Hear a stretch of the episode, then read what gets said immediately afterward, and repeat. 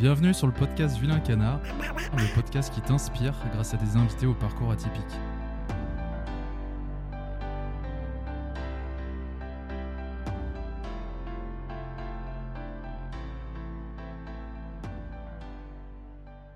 Bon, ben, Jérôme, merci beaucoup d'avoir répondu euh, présent à mon invitation. Merci à toi. Alors, ben, tout simplement, la question euh, du début, est-ce que tu peux te présenter aux auditeurs, s'il te plaît? Je m'appelle Jérôme Cazerolle, je suis ostéopathe euh, à Montréal au Canada, français d'origine. Je suis expatrié, ça fait trois ans que je suis, euh, un peu plus de trois ans que je suis ici. À côté de ça, euh, ça c'est mon métier, on se présente souvent par le métier. hein. Je ne sais pas si ça va être un, thème autour duquel tu vas vouloir tourner aujourd'hui. Mais bon, je pense qu'on se considère de moins en moins défini par, son métier. Je suis obligé de le dire parce que comme ça, les gens, ils peuvent se remettre, ils peuvent un petit peu s'identifier ou voir, voir ce que je fais et quelle est, quelle est mon, mon expérience. En dehors de ça, j'ai créé le podcast Biomécanique qui a...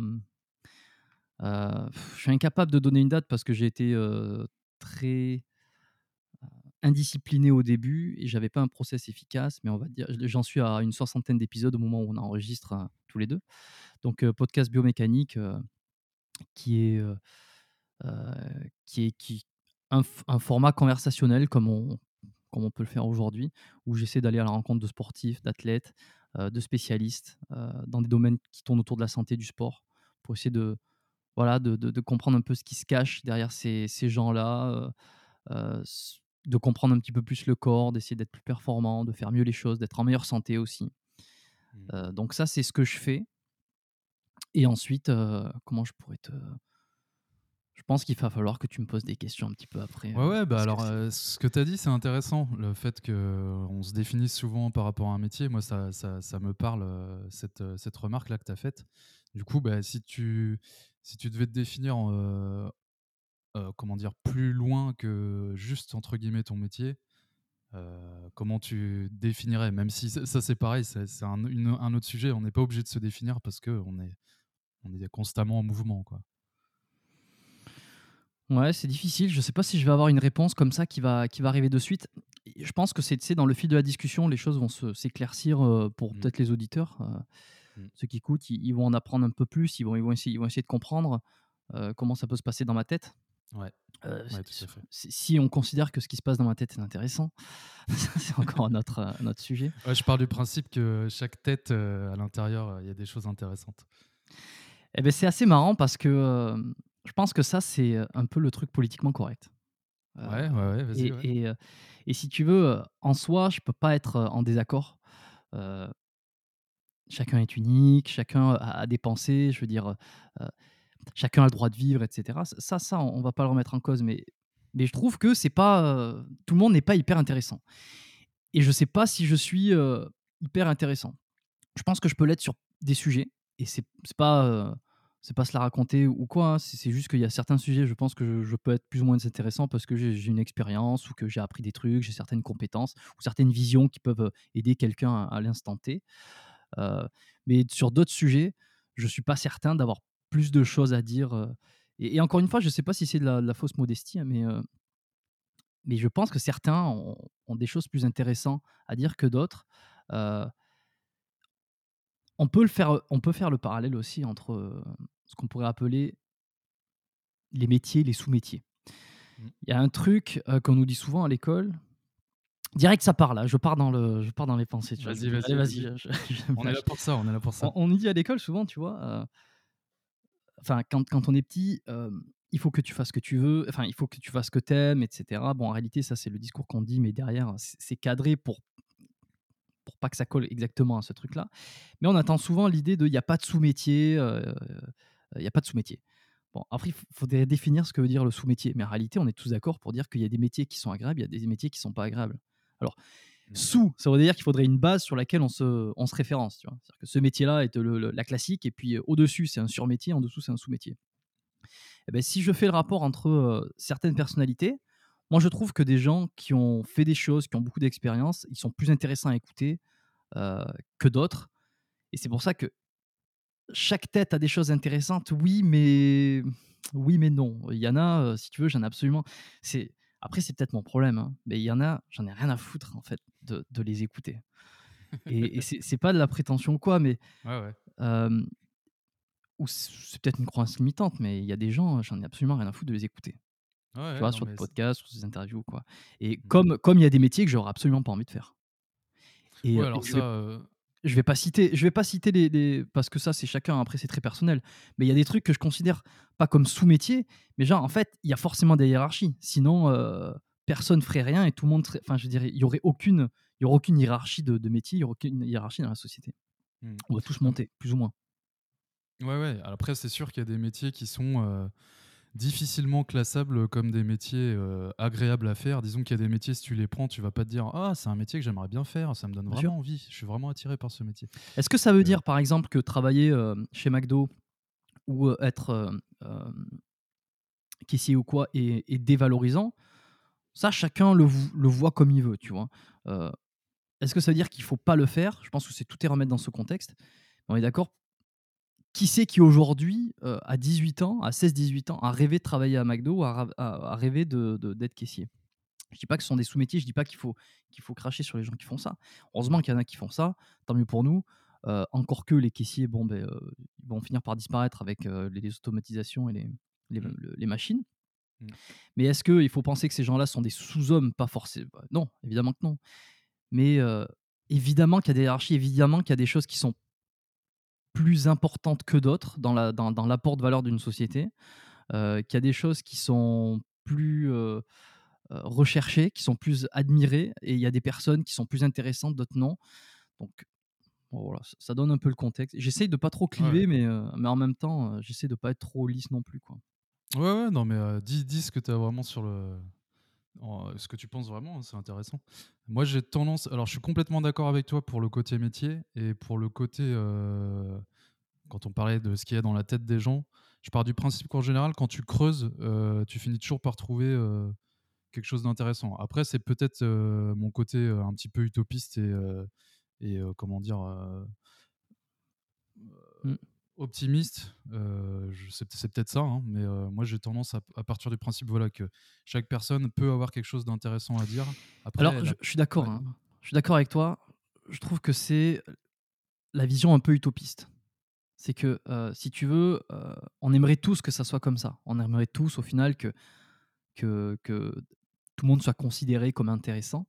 En réalité, tu te rends compte que dans la vraie vie, il y y a des paroles qui comptent plus que d'autres et si tu veux, quand tu je vais prendre un exemple tout simple, hein.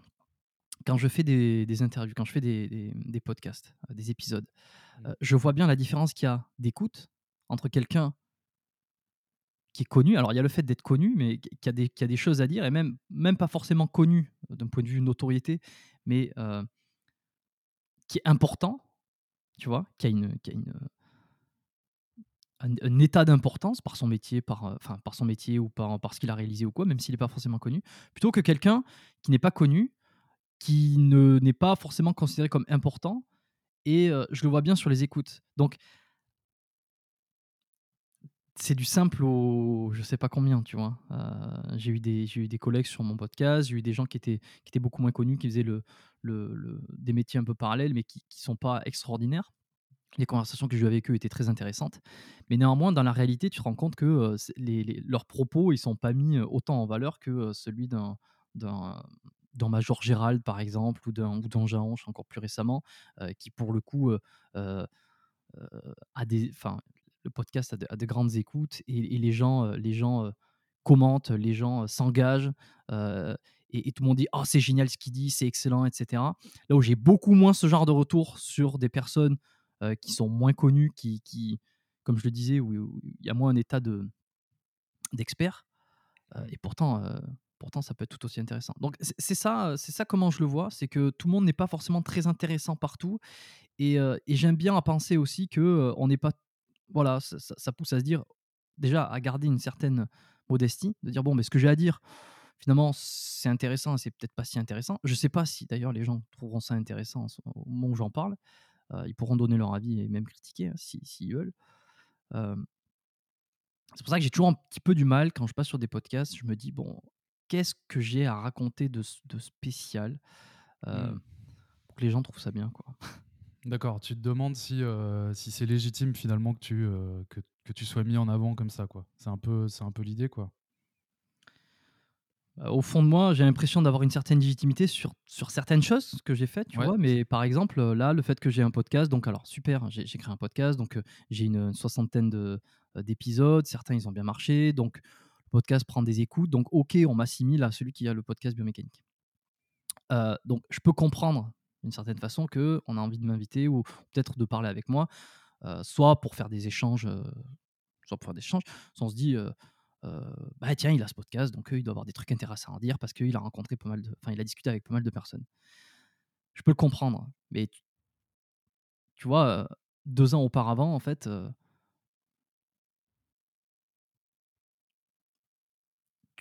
personne m'invite enfin, je veux dire, je je serais passé nulle part, quoi Ouais, et c'est normal, tu vois? Et pourtant, il y a enfin bon. Ouais, non, mais je je comprends et et je trouve ça intéressant comme sujet. J'ai tu tu je m'attendais pas à t'entendre dire ça et c'est un sujet effectivement intéressant. Moi, je bon, je répète, hein, je pense que chaque histoire est intéressante, mais c'est mon point de vue. On n'est pas obligé d'être, d'être d'accord. Justement, c'est ça qui rend le truc, heu, riche, hein, c'est qu'il y a plein d'opinions, heu, différentes et que et qu'on n'est pas obligé d'être d'accord sur tout, hein. C'est ça qui fait la vie aussi, hein. Mmh Je t'ai amené, heu, directement, on est ça fait 10 minutes qu'on parle, je t'ai amené dans des contrées des des contrées, heu, je sais pas si même moi je me je me suis laissé emporter par, par Mais c'est bien, ces c'est bien, c'est bien. Heu, bah, du coup, je vais, heu, je vais te ramener, heu, on va descendre de de de la contrée et puis on on va revenir au au truc, de base. Parce que je voulais quand même te poser cette question, c'est qu'est-ce qui t'a amené finalement vers le le métier d'ostéopathe? Sans sans trop rentrer forcément dans tous les petits détails, mais c'est quoi un peu le chemin qui t'a la réflexion, le chemin qui t'a mené vers, heu, le métier d'ostéopathe? Et juste un petit rappel, heu, parce que je constate encore qu'il y a des gens qui pensent que l'ostéopathie, c'est des je sais pas, des charlatans ou des chamans ou je ne sais quoi. J'ai encore des fois alors je suis en France, mais j'ai encore des gens des fois qui savent pas trop ce que c'est et ça me fait halluciner qu'en 2021, il y a encore des gens qui sachent pas sachent pas ce que c'est que l'ostéopathie. Donc juste un petit rappel quand même, c'est, heu, 5 ans à 6 ans d'études, en temps plein. C'est un programme, heu, 5 ans pardon, Ouais, heu, 5. à à Enfin, ouais.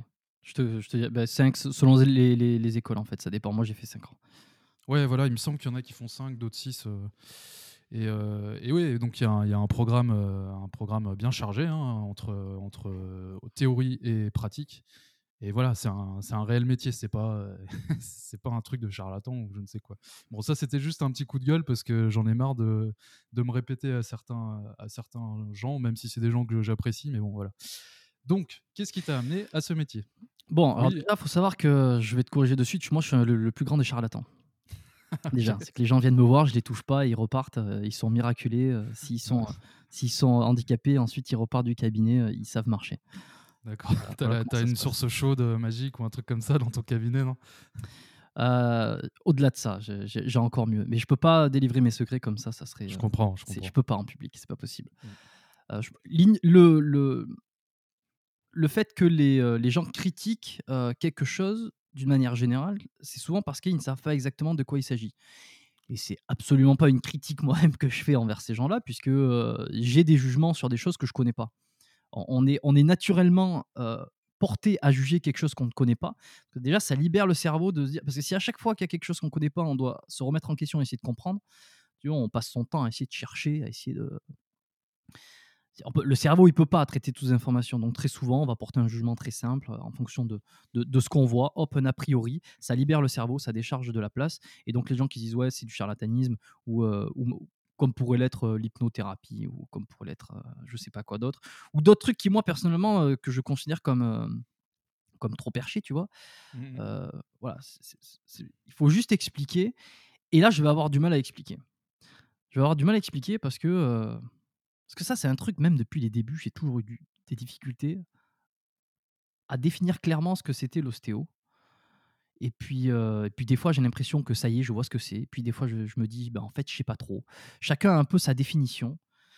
Moi, je vais pouvoir donner un peu la mienne après, mais avant ça, pour répondre à ta question qui était le début, comment je suis en arrivé là? Hem, c'est simplement je voulais faire, on est au on est au lycée, on sait pas trop ce qu'on veut faire et puis on réfléchit, puis il y a des y a y a des idées qui se dégagent et puis on voit des films et puis on est influencé par, par la télé, par par certaines choses et puis, et puis moi j'ai une, une espèce d'affinité de me dire: «J'aime bien la médecine», enfin j'aime bien la médecine. J'aime l'idée d'aimer la médecine en tout cas. Alors, c'est assez marrant, hein, ça va paraître contradictoire et ça va peut-être me, tirer une balle dans le pied, mais l'idée de soigner et de faire du bien n'est pas du tout quelque chose qui, qui, m'attire, en fait. Euh, là où il y en a beaucoup, et d'ailleurs, j'ai eu, euh, reçu très récemment euh, Blouson au sommet sur le podcast, on a beaucoup parlé de ça. Sur le fait, lui, c'est quelqu'un qui, qui, voulait faire du bien dès le départ, qui voulait aider les gens. Moi, j'ai jamais, jamais eu ce, ce truc altruiste de, de, vouloir aider les gens, de vouloir répandre le bien. en premier lieu, Évidemment, après, les, ça, vient. Mais quand je suis au lycée, quand je me décide à, me dire dans quelle filière je vais m'orienter, euh, j'ai une espèce d'égoïsme à me dire qu'est-ce qui va me faire plaisir moi, qu'est-ce que j'ai envie de faire? Et si j'ai envie de faire médecine, c'est parce que euh, je vais m'éclater là-dedans, euh, je vais m'amuser, je vais palper de, de l'oseille. et puis en même temps, je vais avoir une espèce de notoriété. Je pense qu'il y a tout ça mélangé, l'espèce de notoriété. Tu sais, tu vis avec des, des, séries comme. moi, j'adorais Nip Tuck, tu vois. Donc, alors, pas Urgence, pas, toutes ces conneries là que j'aime pas du tout. Mais Nip Tuck, j'aimais beaucoup parce que ça parlait de cul, ça parlait de drogue, ça parlait de, chirurgie esthétique. Et puis, les mecs avaient de la thune et ils avaient un lifestyle qui paraissait génial. c'est une série, évidemment. Mais si tu veux, quand tu vois ça, ça te donne un peu l'idée de ce que peut être un, un chirurgien, et donc, je me dis, bah, ça me plaît beaucoup. Et, le final, qui est d'aider et d'apporter du bien à autrui, c'est pas quelque chose qui, tu vois, bon, je, m'en foutais un peu. Enfin, tant mieux si c'était le cas, mais c'était pas la recherche primaire. Quoi. Et donc, bah, naturellement, je me dis, allez, tiens, je vais tester une, année de médecine. Je vais te la faire courte parce que je crois que j'avais déjà raconté ça sur un autre podcast. Peut-être sur le Super Physique Podcast, je sais plus. Mais en gros, j'ai passé les concours de médecine, euh, je ne l'ai pas eu la première année, j'ai redoublé. Euh, euh, j'ai eu, eu sage-femme, qui est juste après le classement médecine. J'avais expliqué tout ça bien, tu vois, il y, avait un truc à l'époque où ça doit toujours être le cas. Mais lorsque tu n'as pas le. En fonction de là où tu te places, tu as plus de choix, en fait, dans, les, dans ce que tu vas choisir. Mmh. Les premiers peuvent choisir médecine, dentaire ou sage-femme. Ensuite, c'est uniquement dentaire. et ensuite, c'est uniquement dentaire et sage-femme, et ensuite c'est uniquement sage-femme. Moi j'étais à la fin de, ceux qui avaient été sélectionnés, donc j'avais, euh, on m'a appelé pour me dire, euh, bon voilà, vous avez la possibilité de choisir sage-femme. J'étais dans les, je sais pas, 500 premiers, je crois, sur on était plus de 2000 et quelques. Et en fait, bah, j'ai dit non, non, sage-femme, ça m'intéresse pas. J'ai fait une demande de triplement parce qu'à l'époque, j'avais eu quelques soucis perso légers, hein, c'est pas grave. et en plus de ça, il y avait une, une modification des programmes, ce qui fait qu'en étant doublant, on n'avait pas eu accès aux mêmes bénéfices que. On n'avait pas eu exactement le même programme. Donc, si tu veux, quand tu doubles pour refaire ton concours, tu es censé avoir un gros avantage par rapport aux, au à ceux qui arrivent, parce que tu as déjà vu tout le programme.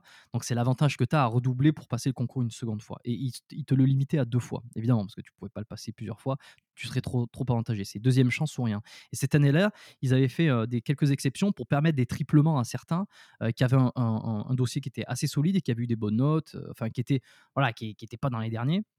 J'avais fait cette demande de triplement parce que, euh, bah, parce que j'avais envie de me battre, j'ai envie de le faire. Par contre, tu vis deux ans où tu fais que travailler, tu fais que bosser.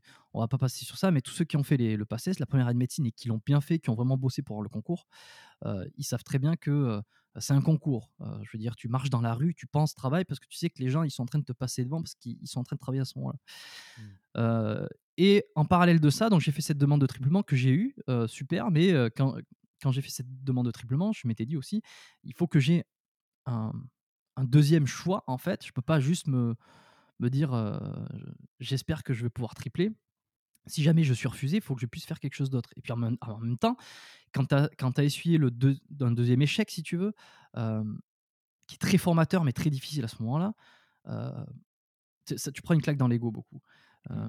mais c'est de te dire, c'est de te dire bon, est-ce que aussi il n'est pas temps peut-être que j'essaye d'ouvrir mes perspectives et qu'est-ce que je pourrais faire d'autre? Parce que tu passes deux ans, en tout cas moi, j'avais passé deux ans à bosser à fond avec, si tu veux, la, la seule vision que tu as, c'est de réussir le concours, c'est l'anatomie, c'est la physio, c'est la biologie, c'est euh, tout ça, euh, pour devenir médecin, pour, euh, pour si tu veux, la spécialisation, pour l'instant, elle n'a pas lieu, hein, mais tu étais à fond dans ta vision, elle est claire. C'est médecine, médecine, médecine, corps humain, etc., soigner, blabla. Et donc, pendant cet été-là, c'est là où tu t'ouvres et tu te dis, bon, est-ce que je pourrais pas faire d'autres choses? Qu'est-ce qui pourrait me plaire? Est-ce que je pourrais pas juste, en fait, envisager d'autres choses? Et, et, l'ostéo m'a toujours plu dans cette idée, en fait, de... Et encore une fois, hein, le côté altruisme, faire du bien, soigner et être un peu le, le sauveur, enfin non, non, non, je corrige, soigner et faire du bien aux gens, apporter du bien-être, n'était pas, je pense, la motivation première. On, va se dire, ce mec est un connard. En fait, non, je pense que chacun est égoïste et chacun, il trouve, chacun a ses intérêts. Mais bon. Mmh. non, mais est-ce que est-ce que c'était plus une soif de connaissance du corps humain en tant que tel, ou par exemple? Alors, euh, c'est pas une soif du corps humain, je pense que c'est un grand intérêt. Euh, c'est hyper intéressant de comprendre comment on fonctionne. Euh, c'est pour ça aussi que j'ai voulu lancer le podcast derrière pour, pour, pour répandre la bonne parole à travers d'autres invités. Mais c'est hyper intéressant. Moi, ça me passionne. J'aime comprendre les choses. J'aime comprendre. J'aime regarder un peu comment, comment ça se passe, tu vois. Regarder dans tous les sens, me dire, OK, bon, dans tous les sens, l'être humain, certes, mais d'autres machines, tu vois. J'aime bien comprendre comment les choses, me poser, me dire attends, attends, avant de faire n'importe quoi, on va, se poser 30 minutes, on va essayer de comprendre. Voilà. Donc forcément, tu essaies de comprendre comment, tu, comment le corps humain euh, marche. Mmh. donc, si tu veux, je passe le concours pour être euh, pour entrer en école d'ostéo en même temps que je fais mon concours pour entrer euh, pour faire la enfin que, je ma demande pour un troisième troisième année de médecine. J'ai les deux. Et en fait, à ce moment-là, je me dis, bon, ben, j'ai le choix, je fais quoi? J'ai choisi la solution a priori facile. Je me, si tu veux, j'ai eu le temps un peu de, me remettre en question, de me dire, bon, ça va être trop difficile à ce moment-là. Je le sens pas, la troisième année, repasser une année en fait où tu n'as aucune vie sociale quasiment. alors c'est assez marrant parce que avec les temps modernes, on a quasiment plus de vie sociale, mais à l'époque, il y avait la vie sociale existait. je parle comme un vieux, c'est terrible. Et euh, je suis pas vu en plus. Hein. C'est tout, tout, tout, le monde dit ça, mais bon. Et euh, j'ai perdu ce que je voulais dire. Ouais, donc je me dis, je me dis bon, ben je me sens pas de refaire une troisième année, un troisième concours, euh, ça va être trop difficile. Je pars en, école d'ostéo. En fait, j'aime bien l'idée de faire craquer les articulations. C'est l'idée que j'avais, hein, de faire craquer les articulations, de soigner un peu, de, manipuler avec les mains. Ça a un côté un peu gourou, euh, un côté un peu euh, ah le mec qui a compris des choses que tu n'avais pas compris et qui. moi, j'avais une fascination sur ces profs qui nous expliquaient qu'en mettant les mains à des endroits, ils étaient capables de retracer le passé de leurs patients. Les étudiants, surtout dans les premières années, on est là, comment il fait en touchant le sternum de savoir que cette personne a eu un accident? Bon, Après, tu comprends par des choses beaucoup plus terre à terre qu'en posant une main sur le sternum, en écoutant l'étude, tu sens une attraction d'un côté. Et avec l'habitude, certains pourraient savoir que la, la ceinture de sécurité avait provoqué sur, sur un accident une, traction, enfin une, une, compression comme ça, et que les tissus avaient emmagasiné un peu cette, cette idée-là, et que la, la, traction se faisait dans l'axe que pouvait avoir une ceinture de sécurité. Et donc, c'était voilà, il posait la main, il disait voilà, est-ce que tu as déjà eu un accident? Tu portais la ceinture, tu as été projeté en avant. Voilà, et ça, ça fascinait, tu vois. Et moi, j'aimais bien l'idée de me dire ah, j'aimerais bien ce genre de gars qui pose les mains, qui touche ou qui, qui regarde des trucs et puis qui t'apprend des trucs sur toi. Et, peut-être que je suis en train d'avouer que j'ai toujours voulu être comme on regarde, genre, tu sais, avec des yeux, genre, oh, qu'il est fort, tout ça. non, mais c'est vrai, non, mais il y, a un côté comme ça. Et c'est aussi pour ça que certaines personnes pensent que c'est du charlatanisme ou quoi, parce qu'ils ne se renseignent pas assez bien. Ils n'ont pas l'éducation sur le métier assez poussée. Et effectivement, de voir un mec qui pose une main et qui dit Ah, est-ce que vous avez eu un accident avec la ceinture de sécurité qui vous a projeté, etc. Bah, c'est vrai que pour un non-initié, ça peut paraître un peu, un peu fou, quoi. Mmh. Et, voilà. Et ça contribue à donner une image un peu. Euh, bon, charlatan, moi, j'ai dit ça un peu pour être provocateur, mais pas charlatan, mais un truc incompris, tu vois, un espèce de truc, euh, on sait pas trop comment ils font, un peu magicien, quoi. Mais en l'expliquant, euh, les choses deviennent beaucoup plus claires. Et puis, bon, là, je t'ai fait une explication à la va-vite. Mais si on prend le temps de t'expliquer comment les tissus peuvent emmagasiner un choc, si tu veux, et qu'ensuite tu sens une traction et que ça peut t'expliquer des choses, tout le monde peut comprendre. Après, euh, quand je disais tout à l'heure que je suis un charlatan et qu'il suffit de comprendre, oui, bah, ça c'est pour marquer un peu le truc, tu vois, mais en réalité, il y a des ostéos. Alors moi, je suis très mécanique, comme le dit euh, le nom du podcast biomécanique, évidemment. Je suis très mécanique, j'aime bien tout ce qui est structurel, comprendre comment fonctionne le corps d'un point de vue euh, mécanique, on appelle ça. Donc, je suis beaucoup moins énergétique. La, la, La médecine chinoise me parle pas du tout. Euh, ce que je pourrais appeler charlatanisme, c'est certains en fait qui euh, euh, qui posent à peine les mains, qui ressentent des énergies, qui ressentent. Moi, ce qui m'emmerde là-dedans, si tu veux, c'est la capacité, l'incapacité à l'expliquer. Je dis pas que ça n'existe pas, parce qu'on a bien vu que certains rebooteux faisaient des trucs extraordinaires. des magnétiseurs ou quoi. Le mec, il s'est brûlé, il va chez le magnétiseur. Deux jours après, il a plus de, il a plus de brûlure. Bon, il y a deux choix. Soit ça marche, soit l'effet placebo est tellement puissant que ça a guéri tout seul. C'est peut-être un des deux. Mais si on, prend, si on part du principe que ce que le magnétiseur fait marche, euh, j'y crois, en fait. Je veux dire, il n'y a pas de. Tu remets pas en doute voilà, les effets. je ne mets euh, pas en doute les choses que j'explique pas. Par contre, ce qui m'emmerde dans le fait qu'on puisse pas l'expliquer, c'est que ça laisse la porte ouverte à beaucoup euh, d'interprétations et beaucoup de choses. On peut tout mettre là-dedans.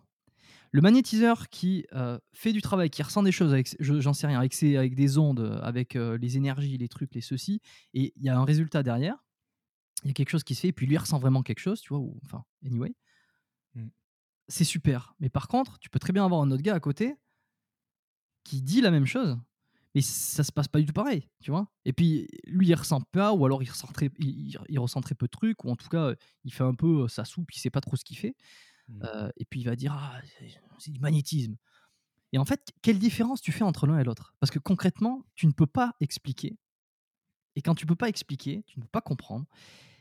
Et tu peux, euh, bah, tu peux mettre tout dedans. non, j'ai bien compris ce que, ce que tu dis. J'ai complètement compris. Ouais. Ça, ça laisse la porte ouverte un peu à tout parce que t'as pas de.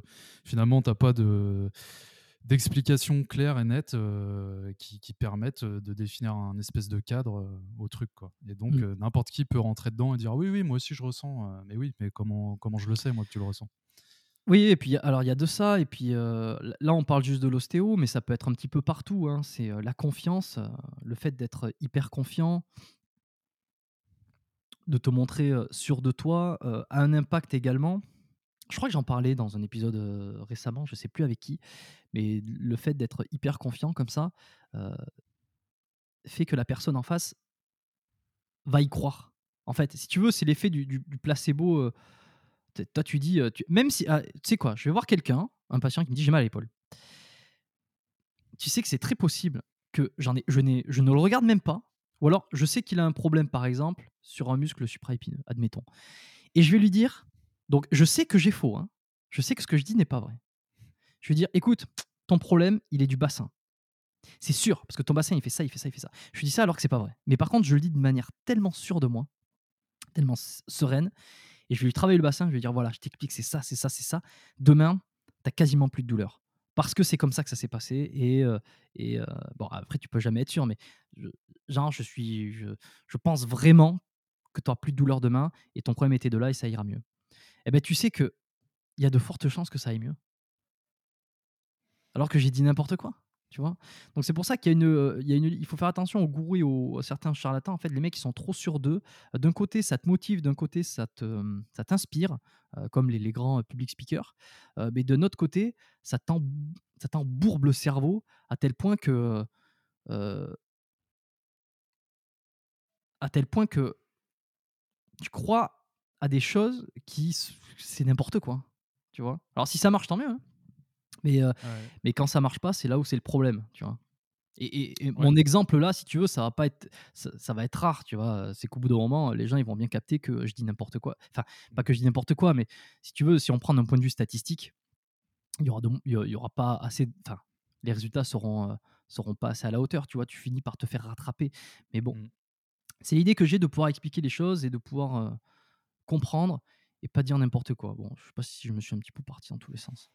Non, non, c'est effectivement l'effet placebo, c'est quelque chose qui existe, euh, qui existe hein, et qui, qui peut donner des résultats euh, que certains peuvent considérer de entre guillemets euh, bizarres, mais c'est une réalité. Et, et, voilà, comme tu l'as dit, il y a des gens qui peuvent produire des effets sur quelqu'un sans pour autant avoir derrière des explications qui aurait du sens au, final. Donc, euh, mmh. ça existe bien. Bon, du coup, on en était sur. Euh, tu sais que j'ai même pas expliqué ce que c'était l'ostéo. Ouais, non, mais c'est là où je voulais, je voulais en revenir parce que je suis un, je suis un peu, euh, je suis un peu coupable aussi dans l'histoire. C'est que je me suis laissé. non, non. Non, non, non, Oui, c'est le principe d'un d'un podcast. Bah oui, tout à fait. Heu, l'ostéo, heu, l'ostéo, hem, c'est une c'est une discipline thérapeutique, qui vise à, je je vais essayer de la faire très politiquement, correcte ou très Ouais, très on cadrée. commence par ça et puis, Ouais et en réalité, bon, c'est pas c'est pas si différent selon moi, mais, c'est une discipline donc thérapeutique, une théra une, thérapie manuelle, donc tu tu soignes par les mains, qui vise en fait à, trou à essayer de trouver l'origine du problème de la personne. Le corps est un est un ensemble qui fonctionne comme un tout. Heu, là où la médecine actuelle essaye de tout segmentariser et de rendre, heu, de tout, de spécialiser tout encore tout, tout petit. Il y a un spécialiste pour pour la spécialité de la spécialité de la spécialité. En ostéo, on essaie de ramener ça un peu comme le médecin généraliste peut faire, hein, à un tout, à se dire: «Bon, s'il a une douleur là, est-ce qu'on peut la mettre en perspective avec avec, d'autres structures, d'autres zones dans le corps?»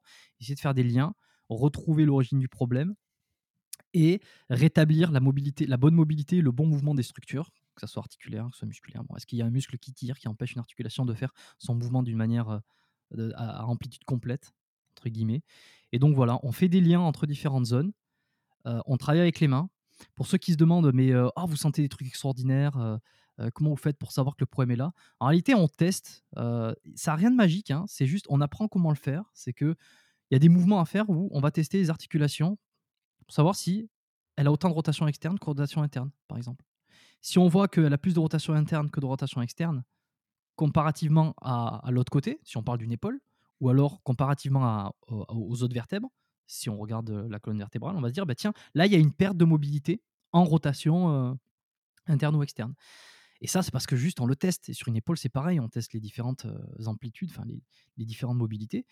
Et une fois qu'on a retrouvé un petit peu ces pertes de mobilité, les muscles qui sont tendus, un- des viscères qui, tractent d'un côté, qui ne veulent pas se, mouvoir d'un côté mais plus de l'autre, avec la respiration aussi. Tout ça, on va en faire des liens, on va essayer de comprendre, est-ce qu'il y a des choses qui entraînent certaines choses? Est-ce que ce muscle-là, il est contracté parce que cette zone a du mal à se mobiliser? Donc il essaye de de, compenser. Ça, je pense que c'est des choses qui sont compréhensibles par tout le monde.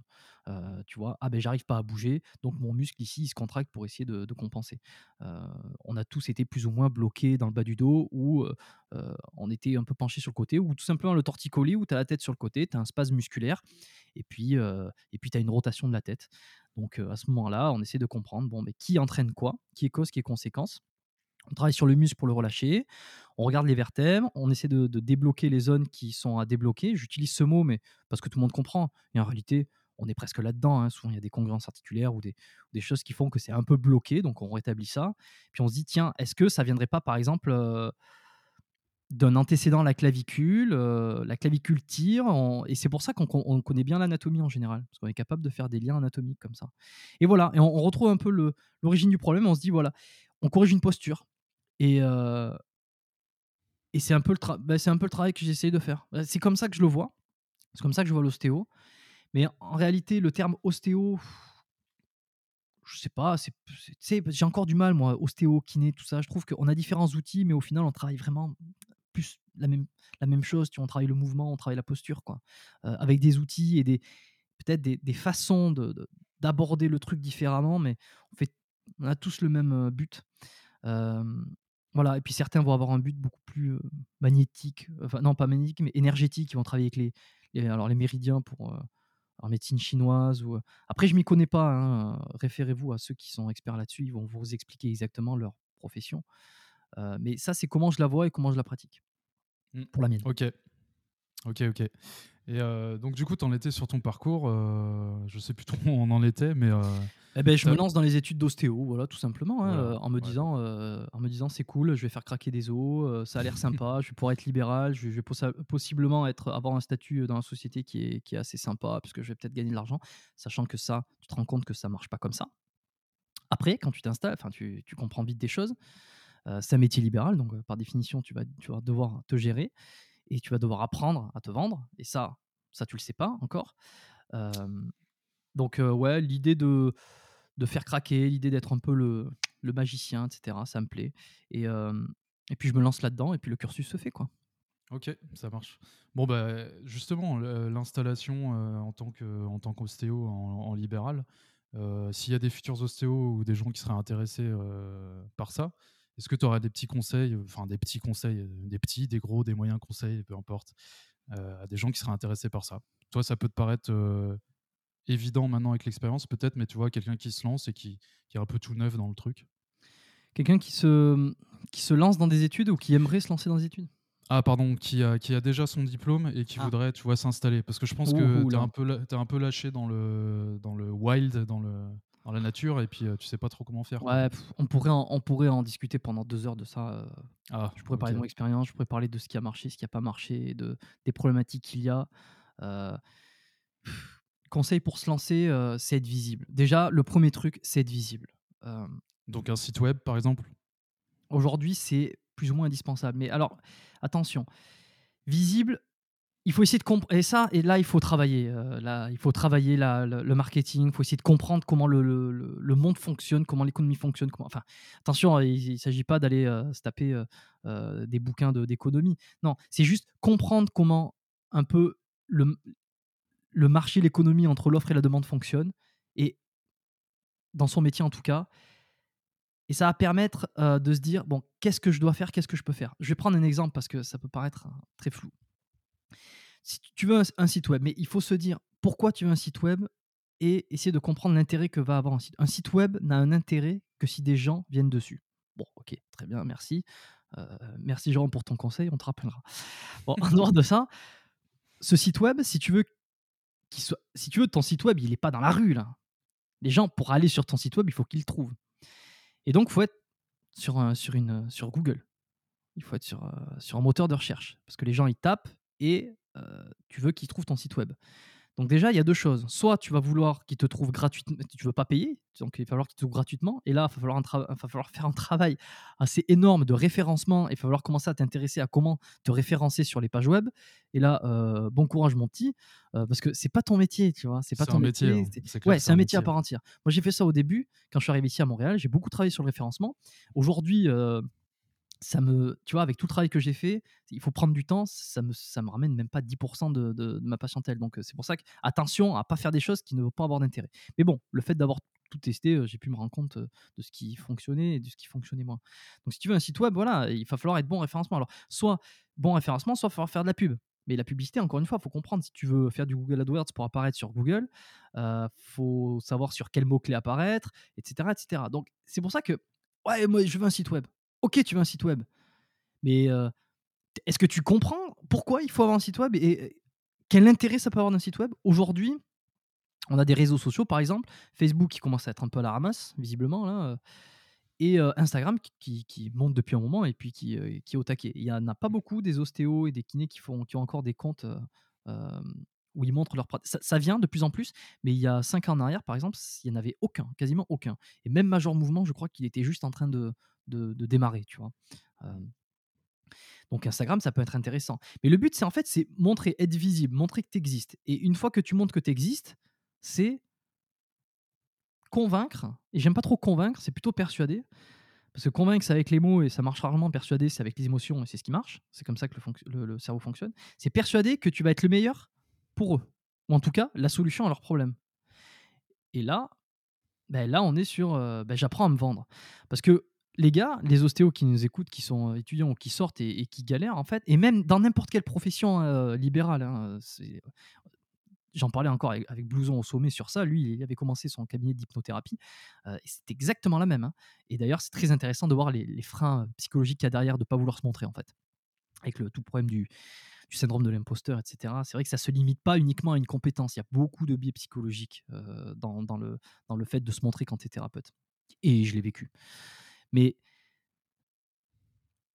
c'est oui, donc c'est apprendre à se vendre. J'ai perdu le fil de ma pensée. Mais les conseils, c'est montrez-vous visible, montrez ce que vous faites et apprenez à vous vendre.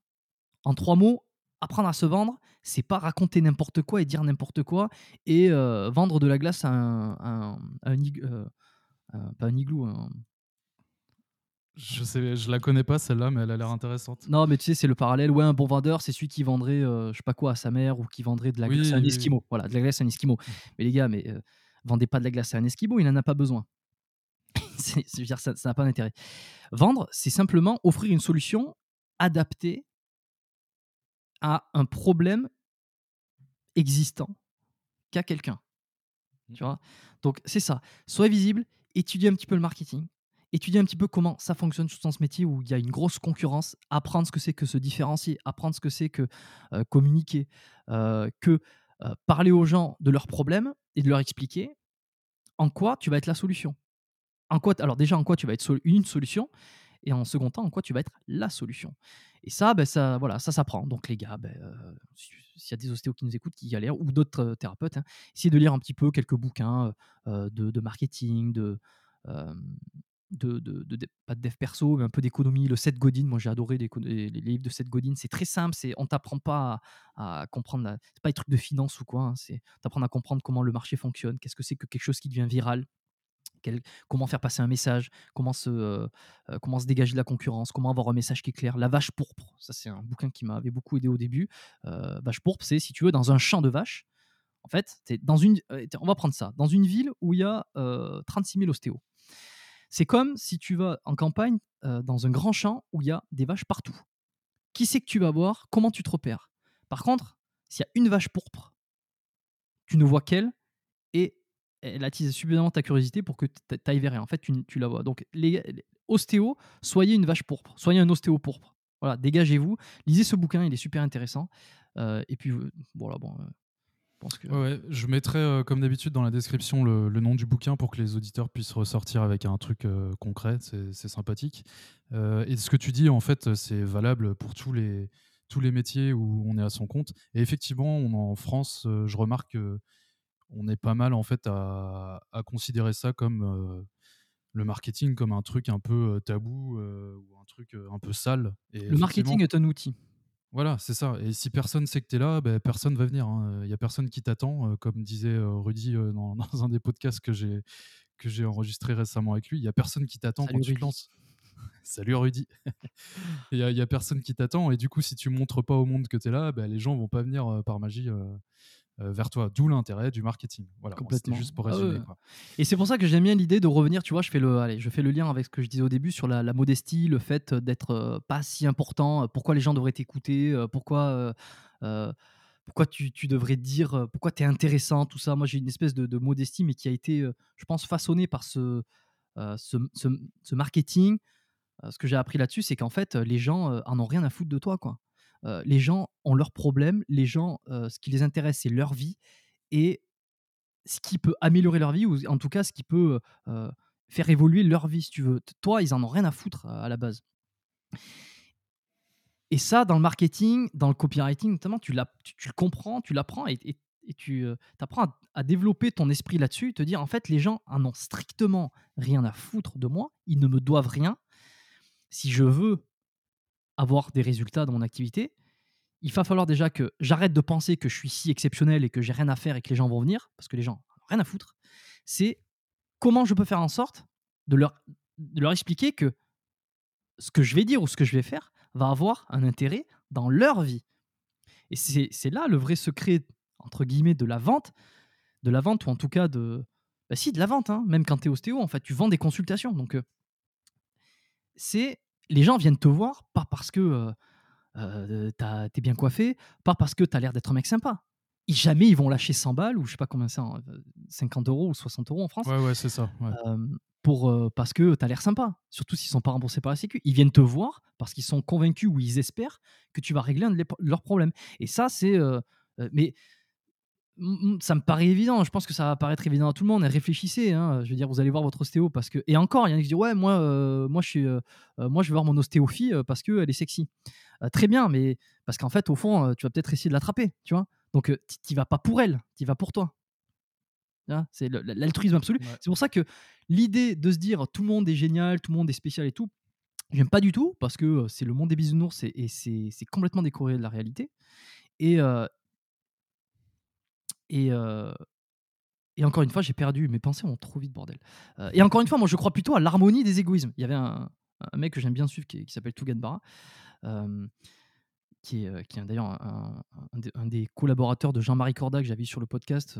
J'invite tous ceux qui veulent un peu ces réflexions métaphysiques sur, sur la vie, sur le sexe et, au-delà à aller écouter l'épisode que j'avais fait 37 avec Jean-Marie Corda, qui est, qui est un peu brut de décoffrage et qui est, qui est sympa.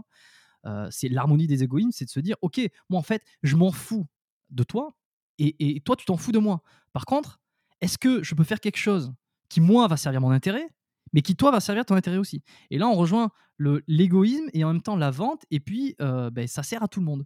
Et est-ce que c'est bien, est-ce que c'est pas bien? Ben, Moi, je pense que c'est très bien. Parce que quand tu viens me voir, ben, moi, je gagne de l'argent, et puis en même temps, je soulage tes problèmes. Si à un moment donné, il y a un déséquilibre et que tu me donnes de l'argent et que ça soulage pas tes problèmes, tu viens plus me voir. Et hop, ça se déséquilibre. Mmh, ça se régule tout seul. Voilà. Mmh. Mais bon, pour ça, pour en arriver là, voilà, il faut, il faut se faire connaître, il faut euh, montrer sa valeur, il faut. Alors tu passes par plein de trucs maintenant. Hein. C'est pas un podcast spécial. Euh, développez-vous en tant que thérapeute, hein, mais, mais voilà, les réseaux, tout ça, c'est fait pour ça. Et apprenez à vous vendre et à avoir des, à communiquer. Voilà, c'est ça qu'il faut retenir, carrément. Euh, tu es parti, tu es expatrié? J'étais curieux de savoir pourquoi. Alors, tu l'as peut-être déjà raconté dix mille fois. Je suis désolé de te reposer la question, mais moi, ça m'intéresse. pas pourquoi tu es. 9980. Non, non, non, non, Et après, euh, non, non, parce que c'est, tout porte à croire après que je suis une star euh, si tu dis ça. Et euh, c'est pas le cas. Enfin, je ne bah, crois tu, pas. tu sais, tu as, bien compris que j'étais bisounours maintenant, et du coup, je considère chaque personne comme une star. bon, c'est bien. Tu sais, tu sais parler aux invités. non, je l'ai raconté deux, trois fois, mais je pense que tous les expatriés savent au fond. tu essaies de fuir quelque chose. bon j'avais envie de dire une connerie, j'avais envie de troller, de dire, de dire ouais, j'avais un casier judiciaire, il fallait que je me barre. Mais en fait, non, je, ne veux pas troller ce truc-là parce que parce que y en a qui pourraient penser que c'est vrai. non, je suis parti parce que j'avais envie de fuir, de fuir bah, ce que je faisais, ce que j'avais, comment j'étais à ce moment-là. J'avais envie de partir ailleurs, j'avais envie de vivre autre chose. Quand tu arrives à 20, 25, je sais plus quel âge j'ai sorti, bah si ça, 25, 26, quelque chose comme ça, que je suis sorti des études. 25, je crois en fait, tu te rends compte, bon, mais voilà, et maintenant quoi, tu vois? Et, et, tu te dis, tiens, si je m'installe là, est-ce que je vais pas passer ma vie ici Ok, j'ai fini mes études, maintenant je rentre dans la vie active. Il y en a, ils veulent se poser, il y en a, c'est le moment où ça y est, tranquille. Et moi, c'est genre, non, mais attends, mais j'ai rien fait, moi, il faut, faut que je fasse des choses. Je peux pas rester là, tu vois, trop de choses à vouloir faire, à vouloir tester. Et puis d'autres soucis, hein, il faudrait que je creuse et fasse ma psychanalyse, j'imagine. Mais se dire, en fait, j'ai envie de partir ailleurs, j'ai envie de vivre autre chose. Je me vois pas rester euh, là où je suis, euh, c'est pas possible. Donc je pense mmh. que l'idée, euh, l'idée vient de là. Peut-être un espoir de faire des choses exceptionnelles plus tard. En fait, je rends compte que les choses exceptionnelles, déjà, elles se font pas par des clics ou par comme ça. C'est, Et puis exceptionnel, il faudra encore définir ce que c'est exceptionnel. Mais ça se trouve, j'ai un trop gros ego et je me suis toujours dit, vas-y, tu t'es quelqu'un qui vaut de faire quelque chose de génial, tu vois? Et ça, ça va à l'encontre totale de la modestie. Tu vois, c'est assez bizarre. Hein, je fais ma psychanalyse avec toi.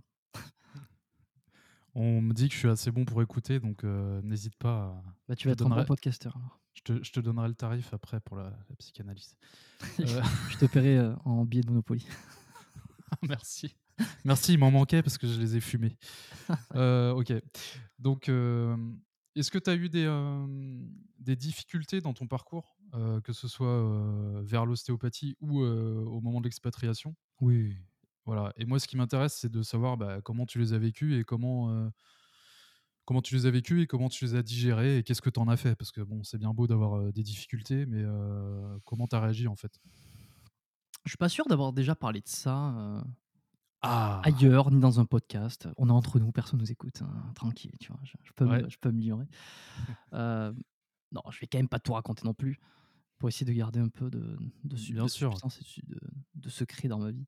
Mmh. Et je pense que le plus dur, euh, quand, quand, ça a été mon cas. Quand je me suis expatrié, mon but c'était de venir donc à Montréal, au Canada. J'ai fait mon PVT, j'ai fait, je passe tout le côté administratif. Euh, je connaissais personne, mais vraiment personne. J'avais pas de famille, j'avais pas d'amis qui étaient ici. Il y avait deux gars qui étaient dans ma promo, mais avec qui j'avais jamais vraiment accroché. Enfin, j'étais pas juste ami, j'étais pas ami avec eux particulièrement. Je sais qu'ils étaient à Montréal, j'avais déjà posé deux trois questions et je m'étais dit tiens peut-être que quand j'arriverai là-bas, peut-être que je les verrai, mais c'est pas des, c'était pas des potes quoi, tu vois, c'était des, des, gens qui étaient dans ma promo et on était une centaine au départ dans la promo, donc si tu veux, c'est plus un visage familier. Si tu croises dans la rue, tu, tu lui serres la main, oh salut, ça va, ouais, ok, bah et puis deux minutes après, c'est, fini, tu vois. Donc et à part ça, je connaissais vraiment personne. Donc, heu, quand je suis arrivé ici, l'objectif, il était clair, c'était: «Bon, tu arrives ici, heu, tu développes ta pratique, enfin, ton but, c'est de te développer ton cabinet ici, de commencer à à, avoir des gens, d'avoir des clients et puis advienne que pourra et puis tu vas rencontrer des gens et puis tu vas» mais, sans vraiment une feuille de route précise, hein. C'était, les objectifs étaient cl étaient clairs. La feuille de route était sujet à variation. Donc, en fait, ce que je me suis rendu compte, c'est que j'ai eu galéré au départ pour, heu, avoir une clientèle parce qu'en fait, quand tu connais personne dans une grande ville et Montréal, c'est une grande ville, c'est pas aussi grand que Paris, mais c'est une grande ville qui, en fait, n'est pas réellement ta culture.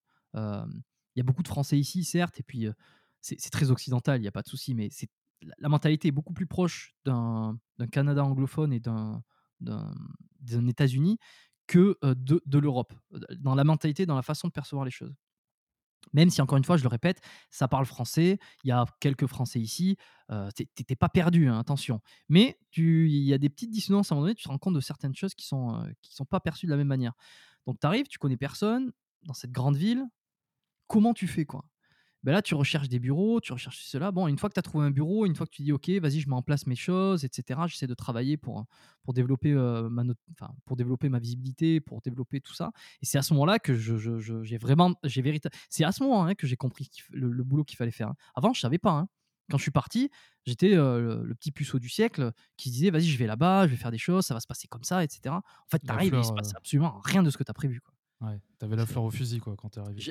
j'arrivais avec mon bagage de connaissances et une certaine fleur au fusil et c'est une certaine innocence, mais une innocence très bien. Il fa il fallait l'avoir parce que, heu, si tu commences à savoir tout ce qui va se passer, tu te dis, heu: «On pourrait peut-être choisir autre chose. Est-ce que je partirais pas avec quelqu'un? Ça serait plus simple», tu vois? Et un le gros souci que j'ai eu, c'est, c'est en fait l'espèce de solitude dans laquelle tu es. C'est que tu galères, si tu veux, pour rencontrer des gens, c'est hyper difficile quand tu ne connais personne.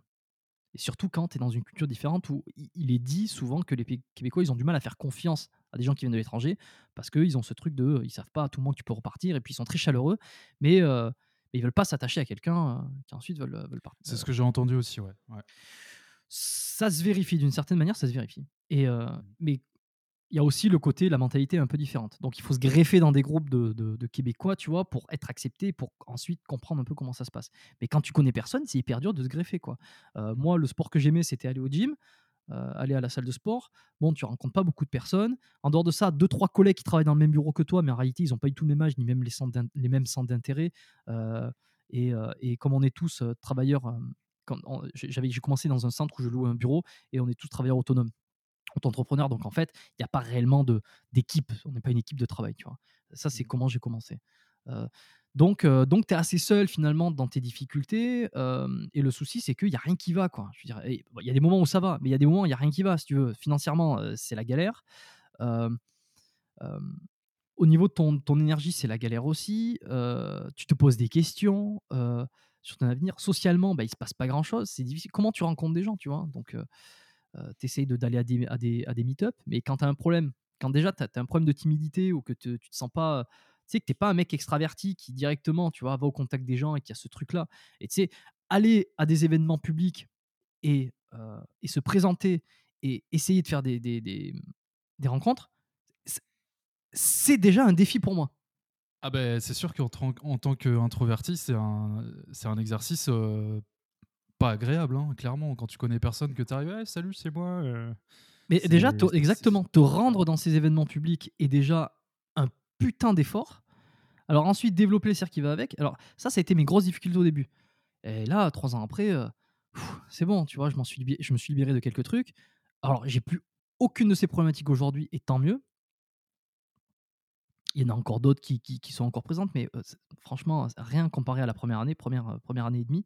Donc voilà, la plus grosse difficulté, elle a été dans, hem, tout le côté développement, professionnel, et le côté social où en fait, beh beh, c'est hyper dur parce que, parce qu'en fait tu galères et quand tu galères et que tu as personne à qui le dire, et beh, c'est chaud, quoi.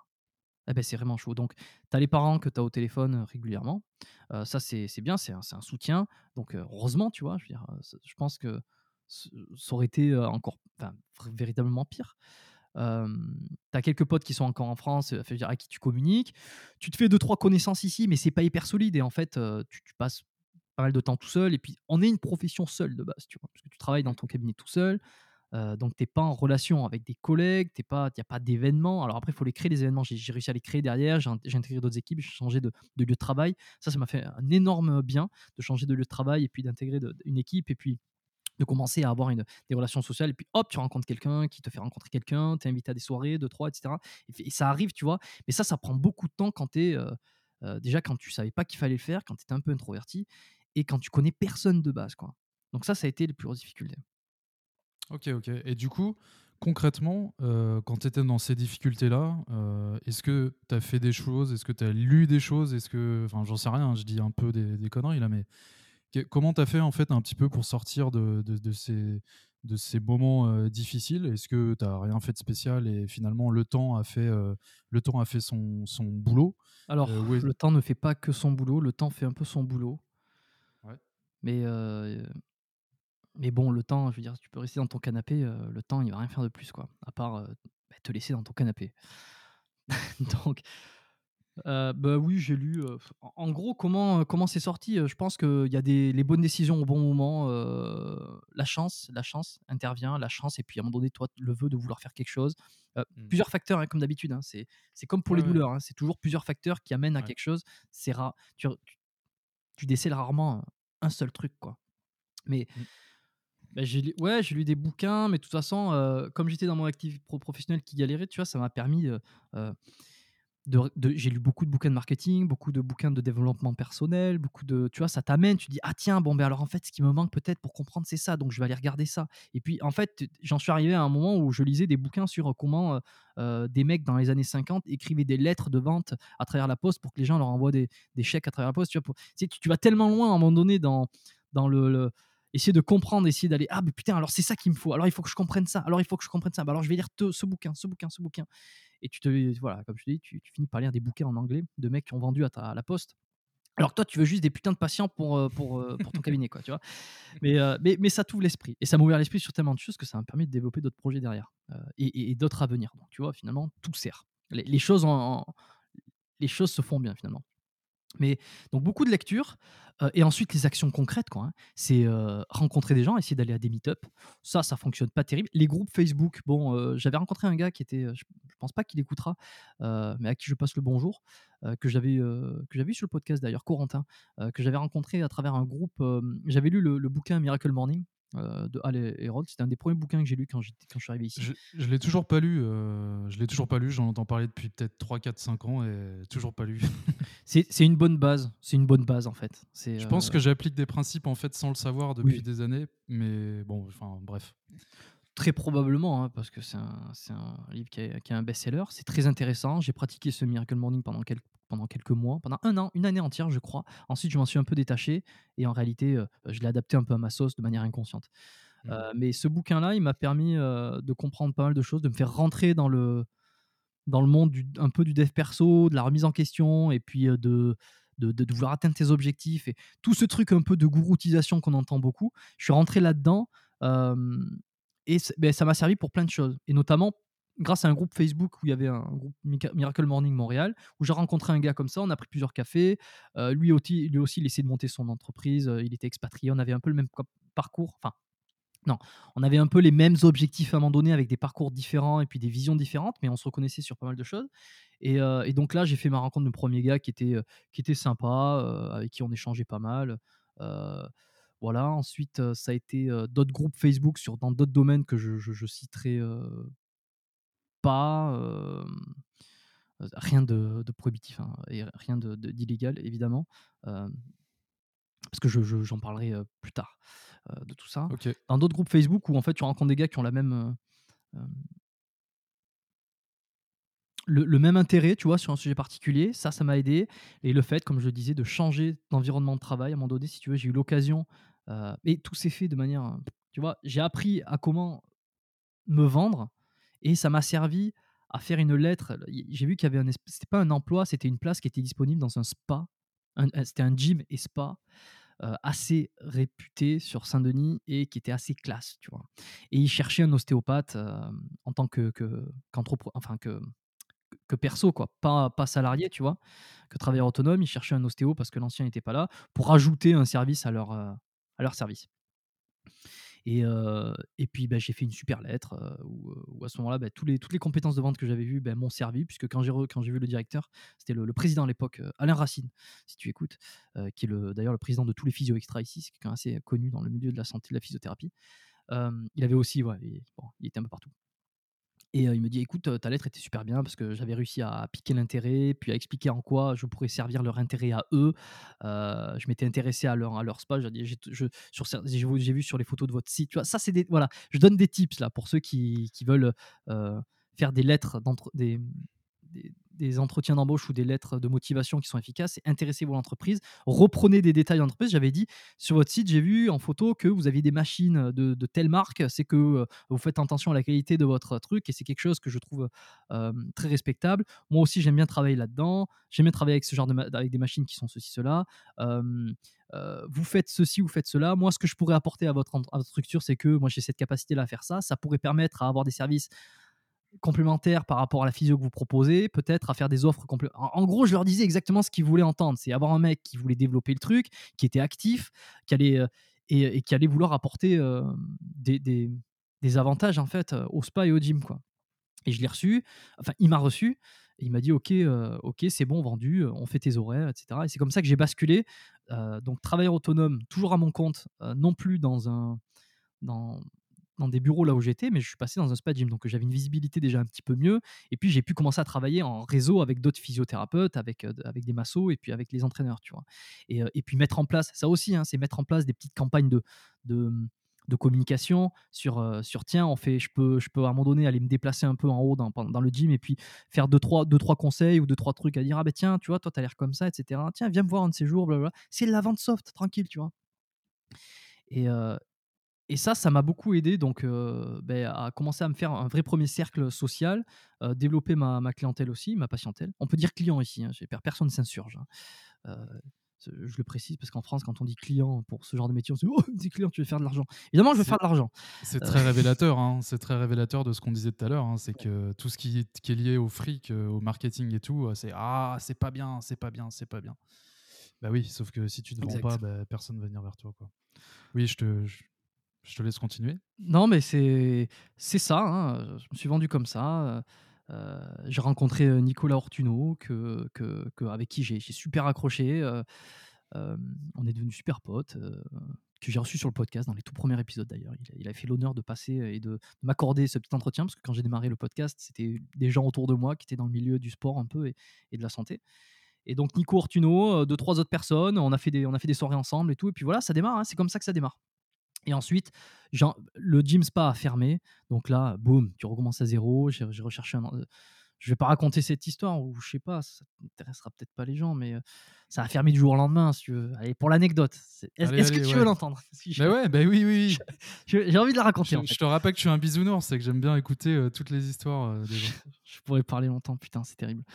Merde. Euh, Attends, je rachète, je rachète du crédit là, je rachète du crédit. Mais t'inquiète pas, on fera euh, si, si, ça dépasse, si ça dépasse un petit peu, on pourra faire sur le mien.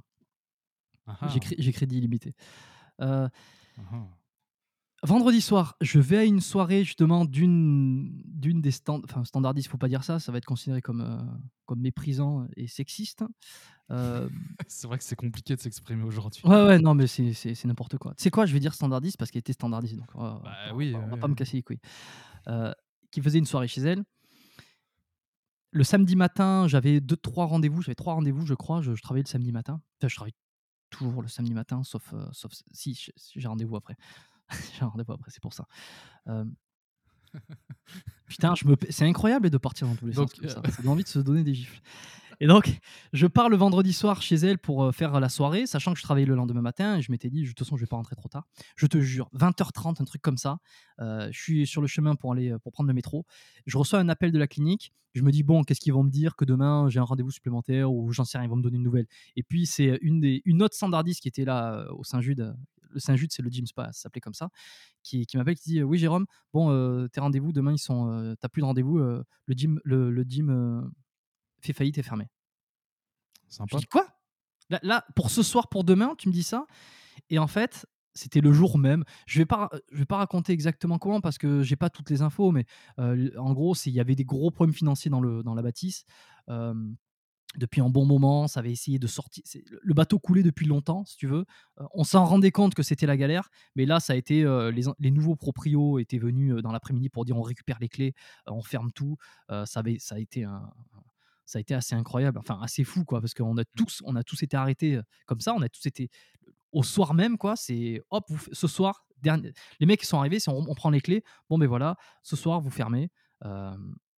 Et en fait, l'activité cesse quoi. L'activité cesse. Et en fait, ça a réouvert quelques mois plus tard sous un autre nom. moi, je, on a tous eu le temps de se casser. Il y en a quelques-uns qui ont été repris. Moi, j'ai pas été repris. de toute façon, j'avais trouvé autre chose. Enfin, j'étais parti ailleurs. Euh, et donc voilà, le vendredi soir, 20h30, j'apprends ça, que demain finalement je vais pas travailler, que c'est fini, que j'ai plus de, j'ai plus d'endroit pour bosser. Donc là, j'ai, j'ai bataillé, j'ai bataillé pour, euh, pour récupérer le fichier client que le, plus gros fichier, client. Je remercie, je remercie d'ailleurs Alain qui m'avait aidé à récupérer un maximum de gens que j'étais censé voir les semaines qui suivaient pour, pour les, les prendre, les, les, rapatrier. Puis j'étais reparti à mon ancien endroit de location pour essayer de prendre tous ces gens qui avaient, avec qui j'avais des rendez-vous pour assurer mes rendez-vous et pour essayer de continuer parce que tu sais, quand, euh, tu travailles pour toi, euh, tu travailles pas, tu n'as pas d'argent, tu vois? Donc, euh, tu peux pas te dire, bon, ben, c'est pas grave, j'aurai le chômage. Non, il n'y a pas le chômage. Donc, mmh. Donc, ça, ça avait été assez marrant, tu vois. Et ça avait fermé du jour au lendemain comme ça. Ce qui m'avait ce qui a été une très bonne chose, hein, ça m'a permis de, de, me ressortir un peu d'une semi-zone de confort où bah, il va falloir retrouver autre chose, il va falloir se ressortir les doigts. Euh, voilà. Est-ce qu'il y a d'autres endroits, d'autres gyms où je pourrais aller bosser? Parce que j'aimais beaucoup l'ambiance de travailler avec des sportifs et avec des gens qui, qui déjà avaient cette, ce, désir d'améliorer leur santé et qui étaient déjà encadrés. Donc j'ai cherché, puis euh, c'est comme ça que j'ai intégré d'autres cliniques pluridisciplinaires. Je suis toujours à mon compte, mais euh, et ça, ça m'a permis de rencontrer d'autres personnes qui elles-mêmes m'ont permis de rencontrer d'autres personnes. Mmh. Tu as touché un truc là, tu as dit que en fait, euh, voilà, tout, tout, avait fermé et tout, et que finalement, tu as dit euh, tant mieux, ça m'a permis de me ressortir les doigts, en gros, de repartir sur un autre cycle, etc. Et euh, moi, c'est vraiment les, les, périodes de la vie que j'aime le plus finalement, c'est celles où tu es un peu dans l'inconnu, tu es un peu entre guillemets dans la merde, tu as tout à construire. Et tu sais pas du tout où tu vas aller. Et en fait, moi, c'est vraiment le, les, les, les, moments qui m'excitent le plus dans la vie. quoi. Mmh. c'est les, moments les plus désagréables sur le moment. c'est les moments qu'on redoute. J'ai jamais été salarié, mais j'imagine que quand on est salarié, que ça fait 10 ans qu'on travaille dans une boîte et qu'à un moment donné, on a soit une option pour, pour être upgradé là. pour avoir une promotion, ouais. Pour, ouais, pour avoir une promotion, ce qui fait qu'on on va peut-être changer de ville, changer de pays, ou, ou même que, je sais pas, l'entreprise est ferme qu'on change de métier. C'est des moments qui sont redoutés. J'imagine ces moments qui sont pas faciles, mais en réalité, ben, c'est là qu'il se passe des choses, quoi. C'est là qu'il se passe des meilleurs trucs parce que ça. tu vas peut-être te redécouvrir, il y a d'autres choses que tu vas faire tu vas, voilà, tu, tu, vas progresser, ça va te foutre dans un truc où, où, tu vas, voilà, ce qui était bien avant, ce qui était confortable, eh ben, ça n'existe plus, donc il faut se réinventer. Euh, et, et, ça, c'est euh, c'est pour ça que j'aime beaucoup l'entrepreneuriat. J'écoute beaucoup des podcasts comme euh, Génération Do It Yourself et d'autres, et les histoires, les, biographies de, mecs qui entreprennent, qui créent des startups, des, des, qui créent des marques, etc. C'est qu'au-delà en fait de, se sentir important dans ce monde, on en revient encore à cette idée de, d'ego, d'importance, etc. J'ai, beaucoup de dualité hein, là-dessus. Je pense que les, gens l'auront compris. au-delà de ça, il y a cette idée de se réinventer tout le temps, que le schéma n'est jamais le même et qu'il peut se passer des trucs tout le temps, à chaque moment. Et, moi, j'aime, j'aime cette idée. J'aime ce truc-là, tu vois. Mmh. j'ai, eu au téléphone il n'y a pas si longtemps une ancienne, presque camarade de promotion en ostéo, où il est quelle, il est, il est quelle heure là? Il est 1h08. Bon, là, il n'y a, plus grand monde qui. Euh, qui il y a, plus les, sages n'écoutent plus donc je peux je peux me lâcher un petit peu c'est une ancienne sex friend tu vois que j'avais eu euh, pendant les études euh, et je l'ai eu au téléphone il n'y a pas si longtemps pour discuter comme ça, ou qu'est-ce que tu es devenu, tu vois, la classique. Bah, et eh ben, nos chemins ont été complètement différents, tu vois. Elle, c'était elle, elle s'est posée, elle est revenue dans sa ville natale, tranquille, elle s'est presque mariée, euh, euh, presque le chien, le gosse qui va arriver bientôt. Euh, on a le même âge. Hein. Mmh. Et, et, et, elle est très bien comme ça. Et moi, de l'autre côté, c'est pas du tout, pas du tout le même truc. Tu vois, je suis pas posé à un endroit. tu vois, là, je suis ici depuis dans l'appartement dans lequel je suis là depuis depuis un an. Et puis j'ai envie de bouger. Puis il y a d'autres choses que j'ai envie de faire. J'ai plein de projets et moi, ça, ça m'excite, quoi. J'aime cette idée que ben, il y a des nouvelles choses qui vont arriver, que je suis pas à un endroit fixe pour toujours. Et pour moi, ça, c'est la mort. hein. Moi, ça me fait peur. hein. Honnêtement, c'est un truc qui m'angoisse. hein. C'est. euh, je- Ouais. d- si, si je devais m'imaginer rester euh, à faire toujours le, le même boulot ou les mêmes choses et puis rester tout le temps au même endroit de- sans arrêt, euh, ça, ça- ça m'angoisserait, hein, honnêtement. euh. Bah, tu dis, ok, bah, c'est bon, en fait, euh, j'ai plus rien à faire. quoi. Je- J'attends tranquillement. euh, Ouais, c'est ça, j'ai j'ai posé mon. c'est- c'est- T'es comme une pierre en fait. Boum, paf, t'es posé, tu bouges plus et, euh, Ouais. et puis c'est c'est fini quoi. Est-ce que c'est. J'ai eu des discussions avec des amis sur ça, parce que moi, ça m'a foutu. euh, Je me suis dit, putain, mais c'est quand même dingue, quoi. Elle est en train de vivre une vie que moi, je ne supporterais pas, quoi. Et, et- et c'est sans jugement aucun, mais j'en ai discuté avec des amis, et surtout avec un, un- un très bon pote, euh, partenaire d'ailleurs, avec qui on a un super projet ensemble, dont j'en parlerai pas ici. Malheureusement, je pourrais te le dire en privé, qui est Ouais. plus underground, et qui n'a rien à voir avec euh, ce que je fais dans l'ostéo ou dans le- la, la santé, euh, et qui est plus dans les relations hommes-femmes. Et j'en discutais beaucoup avec lui, beaucoup avec lui et puis euh, de, de mes états d'âme, de ce que je ressentais, de, de l'idée de ce que c'est que la vie. Et en fait, il n'y a pas de bien ou mal. Ch- Chacun, euh, chacun euh, si je veux que moi, je pourrais pas, quoi, tu vois, mais ça veut pas dire que je juge négativement quelqu'un qui est comme ça. Elle, elle est très heureuse. Je lui ai demandé, t'es- tu te sens bien et tout, tu es contente, est-ce que tu aimerais bouger, est-ce que tu aimerais faire des choses? Ou non, toi, tu es contente comme ça. Et en fait, elle était très contente comme ça, tu vois. Euh, donc, c'est pas un jugement, chacun fait ce qu'il veut. Encore une fois, euh, moi, je pourrais pas. C'est Mm, Ouais, le tout, c'est de savoir finalement euh, qu'est-ce que tu veux toi, parce que c'est pas forcément toujours évident finalement. Et puis une fois que tu t'as bien compris, eh bien, euh, de, de passer à l'action, quoi. Ouais. De, de pas vivre un truc qui te correspond pas, quoi. Ça rejoint euh, ton podcast, hein, euh, Vilain Canard. Euh, Je suis content, je suis un, je suis un vilain petit canard maintenant. Et euh, de, de voilà, de pas faire. Après, c'est un truc, euh, comme je le dis, on a tous l'impression de faire les choses différemment des autres. Mais en réalité, euh, voilà, se renouveler, se remettre dans des situations un peu inconnues, ou en tout cas, déjà, ton- ce que tu fais professionnellement, ce que tu fais pour vivre et, et tes aspirations te mènent vers ce genre de vie, tu vois. Quand, quand tu essaies d'entreprendre des choses, quand tu es à ton compte, que tu essaies de monter une société, si tu veux, par définition, tu es là-dedans.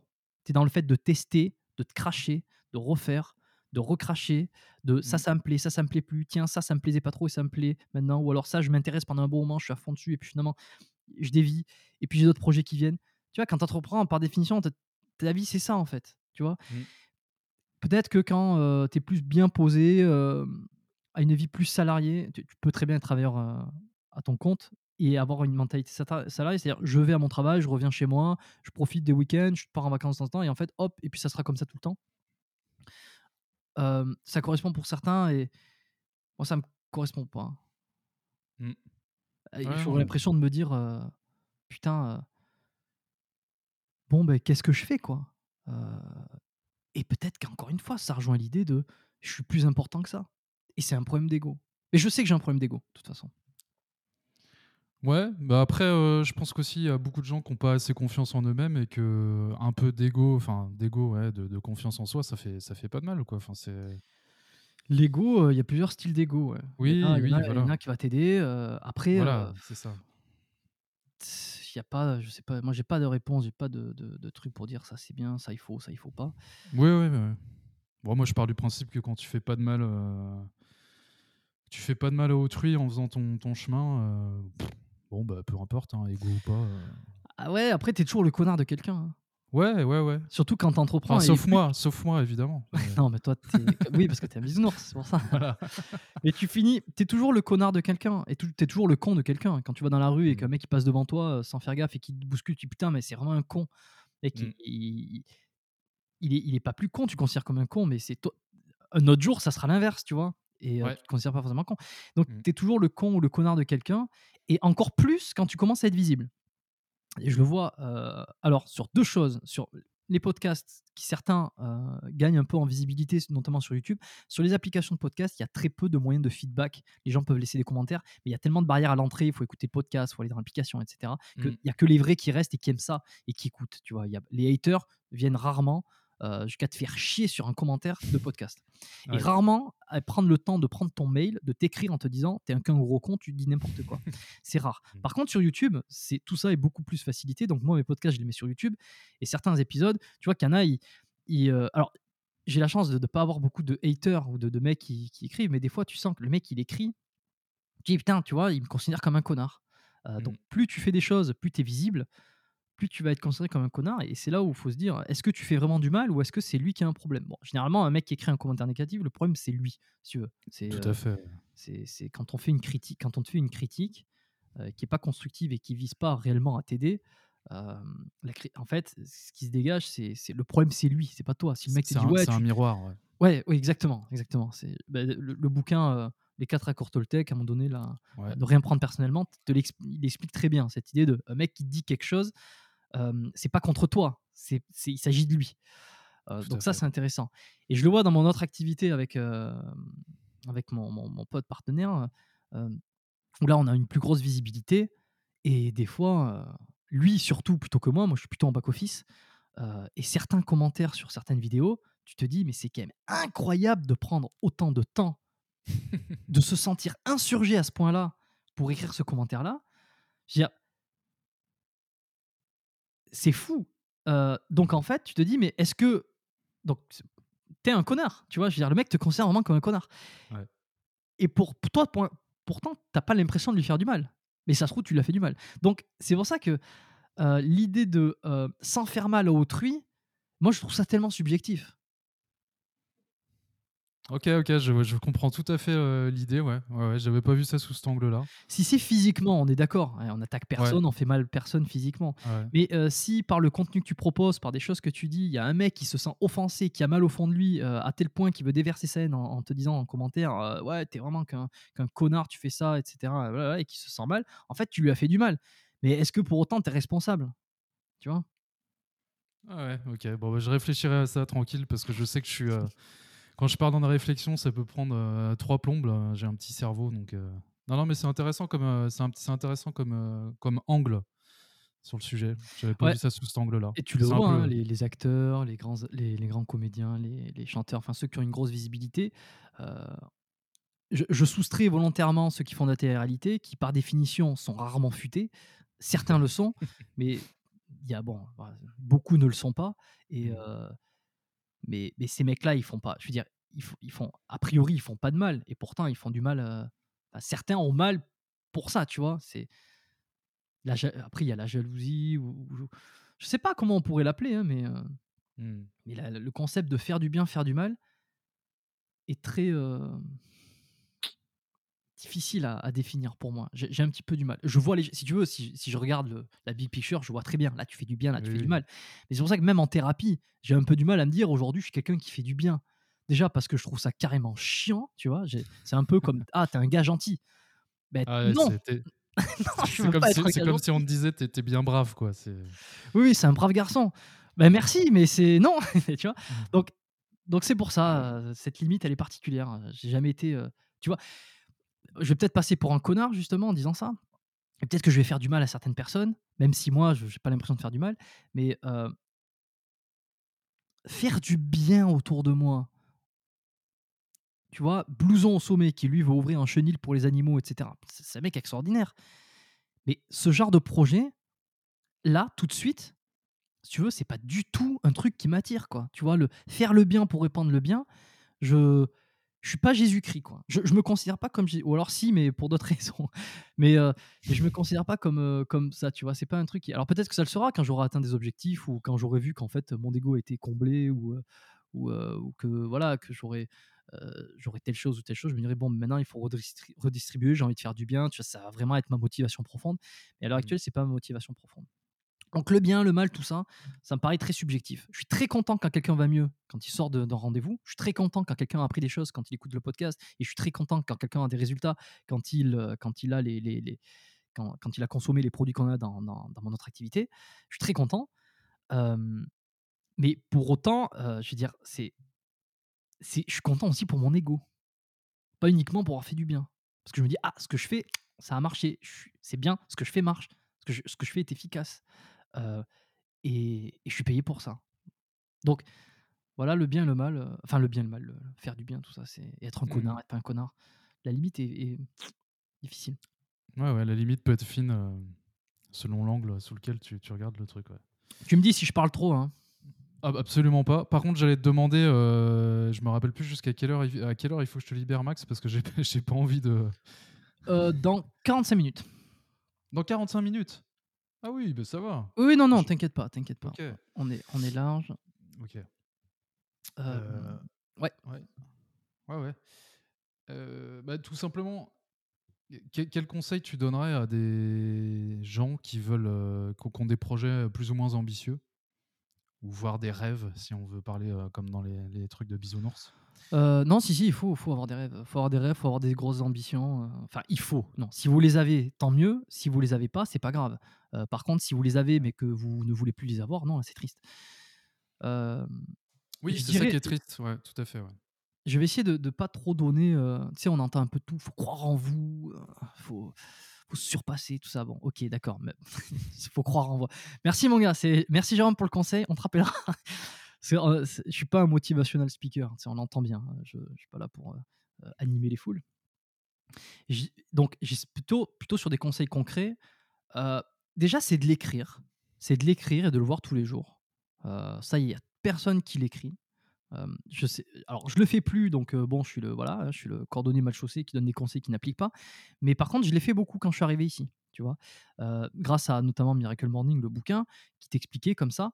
En fait, le fait de l'écrire, de le lire et de te le visualiser, ça t'aide beaucoup à y croire. Et ensuite, il ne s'agit pas que de croire et d'attendre que ça arrive comme la loi de l'attraction. Là, je crois que ça va venir et ça va me tomber tout cuit. Non, en fait, le fait de faire ça te met dans. euh, il faut croire. Euh, il faut croire pour penser et il faut penser pour faire. Tu vois, tu ne vas pas passer à l'action si déjà tu penses pas qu'il faut passer à l'action et tu ne vas, tu ne penses pas qu'il faut passer à l'action si tu ne crois pas que ça, qu'il faut le faire. Tu vois. Donc, euh, donc c'est de l'écrire, de le voir, de le répéter, ton rêve, ton objectif. Et je l'ai fait et puis ça m'a servi en fait à rester focus dessus et à faire en sorte ok je veux faire ça qu'est-ce que je dois faire maintenant pour que ça pour que ça arrive? et en dehors de ça c'est le découper. Parce que si si t'as si t'as 18 tu m'écoutes t'as 18 t'as 25 ans ou même t'as je sais pas 15 ans je sais pas si à 15 ans on écoute des podcasts peut-être peut-être pas. Mais si tu as un rêve qui est de devenir acteur, euh, l'acteur le, plus, le mieux payé du monde, ou j'en sais rien, ou de devenir milliardaire, ok, très bien, tu as, le droit de vouloir ce que tu veux. Euh, déjà, bon, calme-toi, mon gars. ok, tu te crois peut-être exceptionnel, peut-être que tu l'es, mais calme-toi. Reviens, reviens les pieds sur terre, mais par contre, découpe-le. C'est-à-dire que, ok, tu vas être le plus grand acteur de la Terre ou de, de- France, très bien. Bon, mais commence par te dire, euh, j'aimerais déjà être payé pour jouer. Tu vois, très bien. Alors, qu'est-ce que, qu'est-ce que je fais? Je découpe. Ben maintenant, pour être payé pour jouer, il faudrait peut-être que j'apprenne des leçons ou alors que je fasse des castings. Euh, pour faire des castings, il faudrait peut-être que je me mette un protocole tous les matins de 10 minutes pour regarder sur le web tous les castings qui sont possibles de faire. Une fois que j'ai fait ça, tous les matins, je me prends 10 minutes pour regarder tout ça et ensuite, euh, je leur écris, etc. Et en fait, le fait de découper euh, va t'amener progressivement au truc sans que tu t'en rends compte. Et d'ailleurs, c'est marrant parce que ça m'est arrivé d'atteindre des objectifs. Alors, ça enlève un peu la magie, mais, mais bon, la réalité, c'est ça. C'est que tu atteins l'objectif et tu te dis, en fait, ça te paraît pas exceptionnel et tu dis, quand tu penses au passé, c'est oh putain, il y a quelques temps, ça me paraissait fou. et puis ça y est, quoi. Tu vois, ga- gagner, je vais prendre un exemple, hein, ça va parler peut-être à beaucoup de personnes, mais gagner de l'argent, un revenu récurrent sur le, via un, business en ligne, par exemple, ça c'est un rêve que beaucoup partagent, surtout aujourd'hui, surtout avec le, martelage de cerveau qu'on a de certains mecs qui, font, qui, sont dans la, dans la thématique du make money. Ça te paraît fou, quoi. Tu dis, ah putain, convaincre, convaincre, c'est Marketing Mania qui disait ça, Stan Leloup, convaincre quelqu'un que tu ne connais pas de t'envoyer de l'argent. Comment faire? Ça te paraît fou. Et une fois que tu le fais, euh, qu- quand ça t'est arrivé, tu, tu ah putain c'est cool. Et bon, ça te paraît plus aussi exceptionnel. Mais pas, mais quand tu repenses, tu dis putain mais oui, euh, c'est bon, j'ai réussi à le faire. Mais t'as découpé les trucs. En découpant, ça va te paraître plus accessible, peut-être moins exceptionnel, mais c'est c'est le jeu à prendre aussi. Et, et donc c'est ça, écrire, découper. Et puis euh, mon truc préféré, c'est faire en fait, parce que t'as beau te, triturer le cerveau, te faire des plans d'action. Il y en a qui font des plans d'action extraordinaires, mais le plan d'action, si tu ne l'appliques pas, en fait, il se passera rien. Donc, te, faire, te mettre une fenêtre de tir pour regarder les castings, pour les contacter, pour améliorer ton jeu d'acteur, etc., lire des bouquins, ou non, à la limite, peut-être pas lire des bouquins, c'est déjà de l'action, mais euh, pour se dire, tiens, il faudrait que je lise ça, etc., etc. Ok, c'est super, mais maintenant, putain, maintenant, faut envoyer la lettre, faut le faire, faut, faut devenir bon, faut t'améliorer. Et, donc voilà, c'est l'exécution. Et alors, je vais te ré- rétorquer un truc, mais exprès. C'est euh, ma question. Non, non, non, non. En fait, je, je vais pas penser ce que je veux dire, mais souvent, quand on dit ça aux gens, euh, certaines personnes vont te répondre Oui, mais j'ai pas le temps. Ah bah, bah, écoute, euh, tu vas m'énerver là. Ah, ça me fait plaisir. tu, vas, me chauffer là. Ah. Ok, bah c'est que ton rêve, t'en as rien à cirer, donc viens pas me casser les couilles et me demander des conseils. Alors comment je fais pour me libérer du temps? Parce que tu comprends. je sais, mais ça, ça c'est le mec. Ça c'est le mec qui vient me voir, il dit ouais comment je fais ça, etc. Et une fois il me répond j'ai pas le temps. Mais t'as pas le temps. Mais alors dans ce cas-là, tu me demandes comment faire et ensuite tu me dis j'ai pas le temps. Ben, c'est que ça vaut pas la peine pour toi. Donc casse-toi, me fais pas chier à me poser ces questions. Tu vois.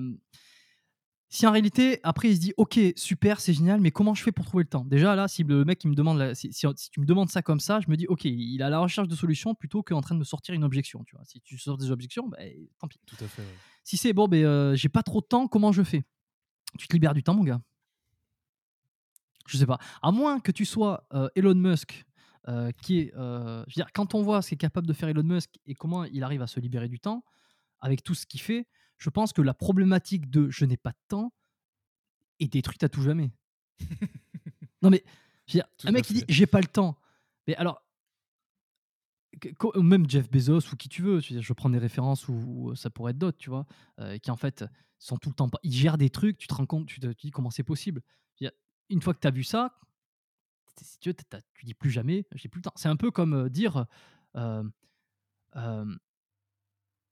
j'arriverai jamais à courir parce que j'aime pas ça. Alors que tu vois un handicapé, non, bah, c'est peut-être pas un bon exemple, mais où j'arrive jamais, j'arriverai jamais à faire ça, et puis tu vois un handicapé qui a, qui, a dix fois moins de possibilités de le faire que toi et qui, arrive et, qui le fait. Tu vois, c'est qu'à un moment donné, tu dis, c'est pas une question factuelle, c'est une question de comment tu, comment tu perçois le truc. On a mmh. tous le temps. Sauf si. Sauf si, je sais pas, tu te lèves à 6 heures, tu te couches à 23 heures, tu as le temps de manger pendant 30 minutes, tu as des gosses, tu as, des petits trucs, etc. Là, effectivement, tu pars de loin. Mais c'est du cas par cas. En réalité, on a tout le mmh. temps. Est-ce que tu as le temps de regarder ton télé Regarde combien de temps tu passes sur Instagram. Tu as des stats maintenant, tu peux les mater. Ou sur Facebook, ou sur YouTube. Et regarde le temps que tu passes sur Netflix ou ailleurs. Bon, ben voilà. Ce temps-là, c'est du temps, je veux dire, t'es pas obligé. Personne t'oblige à regarder Netflix. Personne t'oblige à aller sur Instagram. Donc si tu veux réaliser ton truc, mets-le à la place de ce temps-là. Mmh. Et bon, au risque de me radoter, j'en ai déjà parlé avec Rudy lors du précédent podcast, mais je trouve qu'un exercice, tu parlais d'écrire, et justement un exercice qui peut être sympatoche, là c'est plus pour prendre conscience des choses par rapport à cette thématique du temps. C'est pendant une semaine, alors ça fait très scolaire, mais on s'en fout, pendant une semaine, tu marques à la fin de la journée combien de temps tu as passé à, je sais pas, à regarder la télé, combien de temps tu as passé à ton boulot, combien de temps tu as passé, etc., etc. Et en fait, ça va te faire prendre conscience pour certaines personnes bah, que finalement, tu as peut-être passé dans ta journée trois heures à faire un truc où, entre guillemets, tu n'as rien, mmh rien produit, tu n'as pas agi mmh pour aller vers ton objectif. Et c'est tout con, ça, ça, paraît tout con, mais je, vous assure qu'en le faisant, tu peux prendre conscience du truc. Quoi. Bien sûr, c'est bien sûr. Alors, il faut pas le faire tout le temps parce que c'est un peu le. Oui, c'est chiant. Oui, mais non, oui, c'est passer du temps à faire des choses. Ok, le faire pendant une semaine, ça peut être super efficace pour se rendre compte de ça. Au-delà de mmh. ça, tu peux. Je pense à Gary Vaynerchuk aussi. C'est un mec qui produit tout le temps, as partout, tout le temps. Tu dis comment il a le temps pour produire autant. donc, faire ça, c'est une bonne idée, se rendre compte juste regarder un petit peu ce que, ce que fait Gary Vaynerchuk, euh, Elon Musk, prendre conscience, en fait, quand tu commences à regarder, des, à, voir un peu ce que font des mecs comme ça, en fait, ça change ton référentiel où tu te dis, ok, je vais pouvoir trouver du temps finalement. Ouais, c'est ça. Ça, dépend, ça dépend quel est ton référentiel. Si ton référentiel, il... Fait bon, les gens ont compris, quoi. je passe le bonjour à Rudy s'il écoute. Deuxième bonjour pour Rudy. Rudy, si t'as pas compris qu'il voulait dire bonjour, là. Euh, non, mais j'ai parlé de lui dans un podcast il y a pas si longtemps. Euh, on a parlé de lui. Enfin bref, ça n'a pas d'intérêt. Alors, je vais te poser une petite question euh, que je pose souvent à mes invités. Je pense qu'elle va, elle va te plaire ou tu vas la trouver complètement nulle à chier, je sais pas trop en fait. Pas de jugement. Hein, on parle, on parle souvent du bonheur et en fait, euh, c'est quoi ta définition du bonheur? Parce que ça veut un peu tout dire euh, et rien dire. Mais toi, pour toi, pour ta vie, pour, euh, voilà, pour ce que tu as vécu, ça veut dire quoi le bonheur? Faire ce que tu as envie. Faire ce qui te plaît. Bon, bah, ça me parle plutôt, plutôt pas mal en fait. Tu sais, moi, c'est des questions que je devrais peut-être plus me poser. Mais en même temps, comme tout bon être, hum, tout bon être humain, je me pose de temps en temps, je me dis: «C'est quoi le bonheur? Comment» en fait, je pense que quand tu fais quelque chose qui te plaît, que tu avec des alors ça, les gens, c'est très important, hein, tu peux faire ce qui te plaît, mais si tu pas un entourage, c'est difficile. On est fait pour interagir, on est fait pour avoir des amis, on est fait pour, pour, pour être bien avec les, les gens avec qui on, qu'on côtoie. Faire des choses qui te plaisent avec des gens que tu aimes, oh là là, ça fait tellement cliché, bordel de merde. Et, j'ai horreur d'entendre des trucs clichés généralement, mais et des fois, on est obligé d'y passer. il, est, il a, ça fait quoi Une heure et demie? Bon, baiser des meufs qui te plaisent. ou, avoir, ou avoir une super copine, hein, avoir une meuf avec qui tu te sens bien, qui te plaît physiquement, qui te plaît, enfin, avec qui tu passes énormément de bon temps. Et tous les compromis que, que ça doit avoir, évidemment. Ah, des meufs ou des mecs, hein, je veux dire, pas de, pas de discrimination. On n'arrête pas le progrès. ça y est, t'as déjà des haters là qui viennent mettre un commentaire. Non, non, non, non, non. Je... J'ai omis le truc, mais, mais parce que maintenant, à chaque fois, c'est ça qui est chiant, c'est que c'est l'inclusion. À chaque fois que tu dis quelque chose, il faut inclure tout, parce que sinon, tu es considéré comme. C'est fatigant. Ouais. ouais, non, c'est fatigant. Donc, c'est ça, avoir des bonnes relations sociales, avoir des bonnes relations amoureuses, sexuelles, avoir, avoir de l'argent, avoir pas mal d'argent, mais pas pour avoir de l'argent. C'est cool pour l'ego, ça plaît, c'est bien de, ça peut être bien de flamber, mais en fait, on s'en branle de flamber, ça te rendra. Je pense, je pense pas que ça te rendra heureux, ou c'est très au court terme. Par contre, ça te permettra de faire des choses.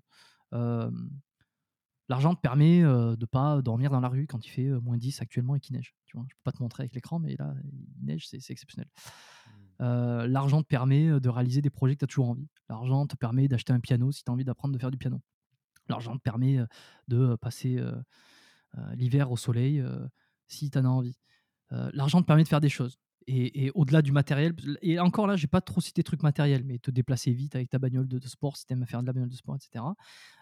mais surtout de réaliser des projets, tu vois. Si tu as envie de. Tu as un kiff de lancer un podcast, mais que tu vas absolument avoir un super studio pour ça, et que le studio il coûte 2000 balles par mois, ben, quand tu as de l'argent, tu peux le faire. Donc l'argent te permet de faire des choses. Donc ça, avoir de l'argent, avoir beaucoup d'avoir, hein, je dis beaucoup d'avoir, très peu de être. le être doit être très important aussi.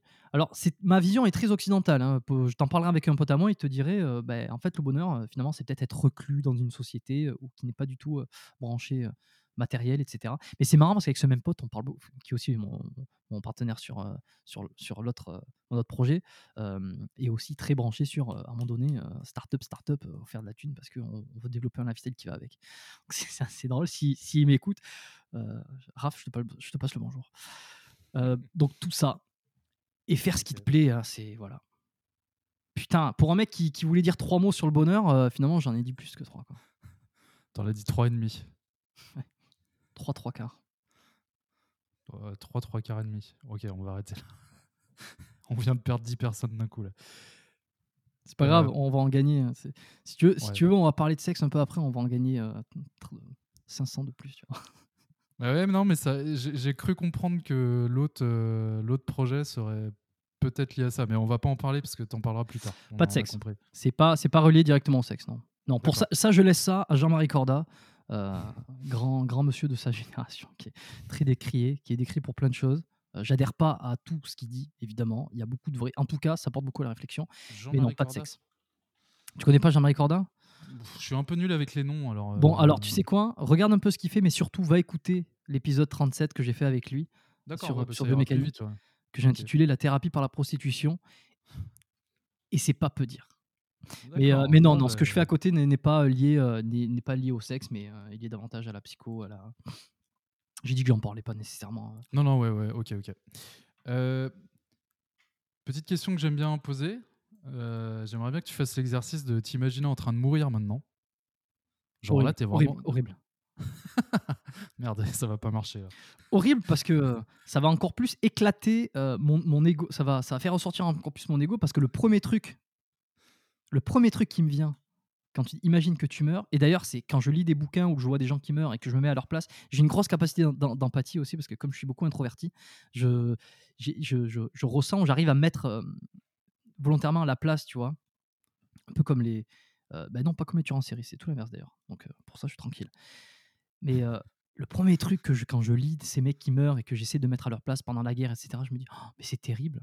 Parce que ces mecs n'existent plus et tout le monde s'en branle. Et tu vois que t'as un petit côté bisounours finalement. Non, non, non, non. Non, je Oui, non, mais- non, non, mais- c'est juste pour te Non, parce que je le ramène à moi. Ouais, tout à En fait, Ah, tu- tu, tu vois un peu ce que Ouais, ça, ce que veut dire sur moi-même. C'est genre, mais en fait, je peux pas mourir. Qu'est- Qu'est-ce que, qu'est-ce qu'on va retenir? Qu'est-ce qu'on va retenir? Qu'est-ce qu'on va se dire? Et euh, et non, non, non, je suis trop important. Je peux pas mourir maintenant. Tu vois? Ouais, ouais. Et du coup, si, si, si tu étais en train de mourir, qu'est-ce que. Qu'est-ce qui, qu'est-ce qui jusqu'à là t'aurait donné euh, satisfaction dans ta vie et qu'est-ce que, à l'inverse, tu n'aurais pas encore fait et tu te dirais merde, j'ai pas fait ça? Euh, ça peut être un projet, ça peut être des relations, ça peut être n'importe quoi. hein. Ce qui m'a donné beaucoup de satisfaction. J'ai 31 ans. euh, là, au moment où on enregistre, pour ceux qui ne savent pas, j'ai pas, j'ai pas 50 ans, donc de toute façon, ma vie est, je l'espère, pas terminée. Et, euh, et j'ai pas grande. De toute façon, prenez tout ce que j'ai avec des pincettes, j'ai pas de grandes leçons à donner. J'essaye d'en donner le moins possible. Euh, mais de ce que j'ai vécu, ce que j'ai aimé le plus, peut-être, c'est euh, une certaine partie dans l'enfance. Je pense à, lorsque je jouais dans mon quartier avec mes voisins, on avait des délires. ça, ça c'est vraiment quelque chose qui m'a remarqué. Je sais pas pourquoi. Euh, cette enfance qui a été euh, assez euh, bah, plutôt plutôt bien, plutôt heureuse quoi. hein. Euh, honnêtement, j'ai absolument pas à me plaindre. Surtout quand on, encore une fois, tu vois, il faut quand même se référencer, se comparer avec avec ce qui se fait. Il y en a qui, ont qui ont été beaucoup mieux, puis il y en a qui ont il y, en a qui ont été bien bien bien bien pire, tu vois. Donc le côté est-ce que tu as été heureux dans ton enfance? Ouais, j'ai passé de super moments. Évidemment, ça n'a pas toujours été facile. Le, le collège, tout ça, il y a eu des moments collège, lycée. Tu, tu reprends des, des- des revers de médaille à un moment donné. Donc non. Peut-être peut-être dans ces moments-là qui m'ont qui m'ont mis un peu d'introversion et, et tout ça. Ça, je retiendrai ça. Et puis, qu'est-ce que je, je, je regretterais de ne pas avoir fait? Qu'est-ce- ouais, regretterais de ne pas, pas avoir encore fait? Eu l'occasion de faire. Ouais, eu l'occasion de faire. De, de continuer d'évoluer, d'évoluer dans, dans, tout ce que j'ai envie de réaliser en fait. Euh, c'est, je me dirais, je pense que si on me disait bah tiens en fait là tu vas mourir, donc il y a le fait de me dire bah non je suis trop important, euh, euh, l'ego et tout ça, il y a le fait de me dire ah putain j'ai pas assez vécu, les, classi- les classiques, peut-être un peu plus présents chez moi que chez certains, mais je, je sais pas, je suis pas certain. Les classiques. Et au-delà de ça, je pense que je me dirais putain c'est con quand même, parce qu'il y avait plein de trucs, j'avais plein de projets, je me voyais faire des choses je me voyais réaliser, des, réaliser des choses, avoir, être, plus avoir que être. J'ai problème là-dessus. Et, et c'est ça, quoi. C'est ça. Je me dirais, putain, ça fait chier quand même parce que ah, je sentais que je tenais le truc pour y aller, quoi. Tu vois? C'est, je, je connais le chemin. Et je sais qu'il est dur, je sais qu'il est pas facile, je sais que je suis pas en train de dire j'ai les clés du succès. Il faudrait définir le succès, mais si- on, reste sur cette thématique-là du, du succès lointain comme ça, euh, j'ai les clés du succès, mais quand tu as les clés, ça veut pas dire que tu vas forcément arriver à ouvrir la porte facilement, tu vois. Si ça se trouve, il va falloir triturer pas d'un moment, mais en tout cas, tu as les clés. Tu, sais que tu, vas, tu peux y arriver. Tu connais les étapes, hein, c'est mettre en place, exécution, euh, la, bonne, la bonne idée, tester, le marché, le ceci, le cela. Très bon, j'ai très cette vision entrepreneuriale et, de, projet euh, professionnel et, de lifestyle qui va avec, et de psychologie évidemment. Mais j'ai l'impression d'avoir les clés, je, vois le plan, j'ai le plan en tête et euh, je suis en train de l'appliquer et je vais continuer à l'appliquer. Et je me dirais, c'est quand même, ça fait chier parce que c'est pas comme si euh, je me disais, mais en fait, je saurais jamais. Tu vois, c'est genre, mais moi, je sais que je- je peux y aller là, tu vois. Donc euh, maintenant, si je meurs maintenant, c'est quand même trop con. Ok, bien compris, bien compris. Est-ce que, euh, est-ce qu'il y a des sujets Alors moi, il y a plein de sujets sur lesquels j'avais envie de rebondir, mais euh, j'ai évité parce que j'ai tendance à faire partir le podcast dans tous les sens des fois. en plus de mes invités qui, Je qui fais des fois pareil, sont tu pareils. Ouais, mais après voilà, on reste des êtres humains. Et euh, est-ce qu'il y a, est-ce qu'il y a quelque chose que, que, que, que, voilà, de, que, que tu n'as pas eu l'occasion de dire, un sujet qu'on n'a pas abordé, que tu aurais aimé euh, qu'on aborde, un message que tu veux Non, passer pour la fin? Non, je, je pense que je m'attendais pas je m'attends jamais à rien quand je lance un épisode, heu, sauf quand c'est les miens, j'essaie de structurer un peu le truc, mais quand je passe dans des podcasts, j'essaie de moins en moins de préparer mes mes mes trucs à venir. C'est pour ça que je suis parti direct en couille dès le début, heu, où j'ai commencé à parler de la définition du métier. C'est pour un truc qui me vient et je le dis, tu vois?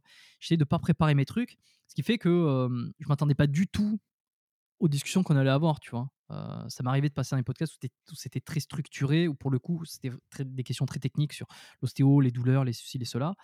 Là, c'était beaucoup plus freestyle dans le je me suis je me suis laissé aller. Donc, surpris, je m'attendais pas à ça. Ce qui fait que je n'ai pas particulièrement, j'ai pas un truc qui me vient, qui me dire: «Ah ça, il faut absolument que je le dise». Parce qu'encore une Mmh. fois, je pense pas être suffisamment important pour enfin, c'est difficile, mais je pense pas à me dire: «Ah, il faut absolument que je dise ça, ça va leur servir». Si si vous voulez des conseils spécifiques pour les pour les, pour être en meilleure santé, pour, heu, si vous êtes si vous entraînez pour faire du sport, heu, que vous voulez améliorer vos entraînements, comprendre un peu mieux votre corps, il y a le podcast et puis il y a ma newsletter. Bon voilà, là, si tu veux, j'envoie les messages à ceux qui le demandent. J'envoie des mails, des mails, des newsletters ou ou d'autres, choses à ceux qui l'ont sollicité. Mais je suis pas un grand fan de me dire: «Tiens, je me porte le rôle de celui qui va donner des conseils, de celui qui veut dire absolument des trucs». Donc j'ai pas, pas un sujet en particulier qui me vient, que j'ai envie de transmettre, quoi, tu vois? OK, OK. Très bien, super. Et ben, merci, c'était, sympa. Effectivement, moi, je ne fais plus de plans pour les podcasts comme tu as pu le remarquer et je trouve que c'est intéressant parce que ça t'emmène dans des endroits auxquels, heu, tu avais pas forcément pensé, avant de commencer le le le podcast et Mmh mh. ça ça laisse libre cours à un peu ouais. D'improvisation. Surtout que le tien, hem, de ce que j'ai compris, donc Vilain Canard, c'est de voilà, de de de pas être dans les rangs. Heu, si tu veux, c'est on est quand même sur quelque chose de très large. Tu n'as pas une réelle ligne directrice, mis à mis Ouais, mais c'est souvent souvent je me dis ça d'ailleurs, tu vois? Je me dis qu'au niveau, Mais ça ce va que qui est c'est ça ce qui est bien parce que ça ça correspond, en fait, d'avoir des discussions hyper, ouais. Mais en même temps, je me dis que des fois, tu vois, au niveau même si si mon but c'est pas ouais, voilà, moi je fais ça juste par passion, mais au niveau purement marketing, il y a y a rien de ciblé, tu vois? Là, c'est le le mec qui a rien compris, tu vois? Le mec qui fait tout ce qu'il faut pas faire. Mais bon, Non, mais non, non, non, c'est pas non, non, mais ça ça va venir, tu vas, heu, tu vas unifier ton message petit à petit. Tu sais, moi, j'ai mis du temps, hein, à à Ouais, à essayer ouais, de ouais. J'ai changé de nom plusieurs fois. Par contre, Mmh. il y a quelque chose où je ne te crois pas. Ouais, vas-y, vas-y, ouais. Ça, tu vas pas et ça, quand j'ai vu ça, je me suis dit: «Mmh, là, ça, j'y crois pas. Ça, c'est du faux altruisme». Hem, c'est, heu, quand j'ai vu, je sais je sais plus quel, heu, ou peut-être à l'intérieur de d'un de de tes épisodes, pardon, je bafouille, heu, de podcast où tu disais: «Moi, le podcast, en fait, heu, j'ai pas nécessairement envie que les gens le partagent, heu, j'ai pas envie qu'il se fasse connaître, Ah! heu, j'ai pas», heu, tu disais, voilà, tu disais un peu ça, tu vas pouvoir me reprendre, mais que tu avais pas Ouais. cette, envie que les gens, le connaissent, le rendent populaire, que tu faisais ça pour toi. Et là, je me suis dit: «C'est pas vrai». Parce que quand on commence à faire des choses dans le domaine public et qu'on prend un enregistrement qu'on met en public, j'y crois pas que ça soit pour le garder pour toi, c'est c'est incohérent. Et alors je je voulais bien savoir pourquoi tu avais dit ça? Alors, tu as complètement raison. J'ai dû dire ça dans un des premiers podcasts et effectivement, j'étais dans cet esprit de me dire, heu J'ai pas envie que ça soit diffusé, heu, plus que ça. J'ai envie que ça reste pour moi et en fait, même moi, j'avais du mal à le comprendre parce que c'est c'est complètement, Est-ce que c'est heu, pas une peur? Est-ce que c'est pas une une un système de défense de se dire: ben heu, Si, si si ça prend pas, je heu, de toute façon c'était pas mon objectif donc donc on on je suis tranquille»? Alors il y a ça, ça c'est le premier point, tu as raison et il y a le deuxième point aussi, c'était, heu, une peur peut-être de me dévoiler parce que je suis un peu introverti aussi. Heu, une peur de me dévoiler et de que tu vois, mon entourage écoute le podcast et sache un peu, bah, ce que je pense en fait, heu, de la vie et cetera. Parce que c'est pas des discussions que tu as forcément avec tout le monde tout le temps. Il y avait une voilà, une certaine pudeur en fait. C'était un peu ça le truc et effectivement, ça a changé depuis. Je me suis dit: «Mais en fait, pourquoi tu fais un podcast si tu veux que personne l'écoute?» enfin, c'est complètement con. C'est c'est je sais pas, Oui, il c'est faut transmettre, faut faut répandre, hein, la bonne Heu, parole. ouais. Mais mais je pense que ça rejoint un peu ce que tu disais, c'était est-ce que est-ce que je suis, c'est le syndrome de l'imposteur. Est-ce que je suis, assez, alors pas intéressant parce que c'est pas moi vraiment qui parle dans ce podcast, moi j'essaye de faire parler les gens. Mais est-ce que mon contenu va être assez intéressant? Est-ce que je vais apporter vraiment quelque chose aux gens? Mmh. Et bon, j'ai eu quelques retours, depuis qui sont plutôt encourageants et du coup, tu vois, j'ai peut-être un petit peu moins peur de ça et là je je travaille un petit peu dessus, tu vois? non, non, mais c'est bien, mais je comprends. Hein. Quand j'ai démarré, c'était c'était à peu près pareil. Je ne le partageais pas beaucoup. Je, si tu veux, quand j'ai commencé, j'espérais qu'il monte un petit peu, qu'il fasse des écoutes, etc. Mais, mais que ça soit pas moi qui le partage parce que j'avais pas envie que les gens qui me connaissent de confronter ça aux gens qui me connaissent et peut-être qu'ils aient un jugement. maintenant, au contraire, je partage, partage tous les réseaux et, et mais ça va venir progressivement. Une autre chose aussi, c'est que le fait d'être très très c'est vrai que ça aussi c'est encore un conseil, hein, mais que ça soit pour le podcast, pour enfin un conseil, c'est quelque chose à prendre ou à pas prendre, faites ce que vous voulez. Mais pour le podcast, pour l'ostéo, pour n'importe quelle entreprise, c'est essayer d'avoir un message, un positionnement, un message qui est clair, parce que ça on peut se dire, ouais, mais si je m'adresse uniquement aux sportifs, si je m'adresse uniquement aux ceci ou toi, sur le podcast uniquement à ceux qui ont tel type de métier, admettons, je m'enferme. En fait, déjà, les gens ne s'en rendent pas forcément compte et rien ne t'empêche de t'ouvrir plus tard. Mais vaut mieux commencer sur quelque chose qui est, qui est, qui est, qui est assez segmenté, parce que comme ça, les gens vont savoir exactement ce que tu proposes, vont s'abonner pour une raison et vont continuer à écouter les épisodes et rien ne t'empêche ensuite d'élargir progressivement. Et au départ, bah, je suis passé un peu les deux. Hein. J'étais très spécifique, ensuite j'ai voulu être très large. et, et, là, je suis en train d'essayer de beaucoup plus resserrer. Enfin, je suis passé par ce goulot où j'ai essayé de resserrer en essayant de garder cette, cet élargissement un petit peu des sujets, mais tout en restant dans une ligne éditoriale.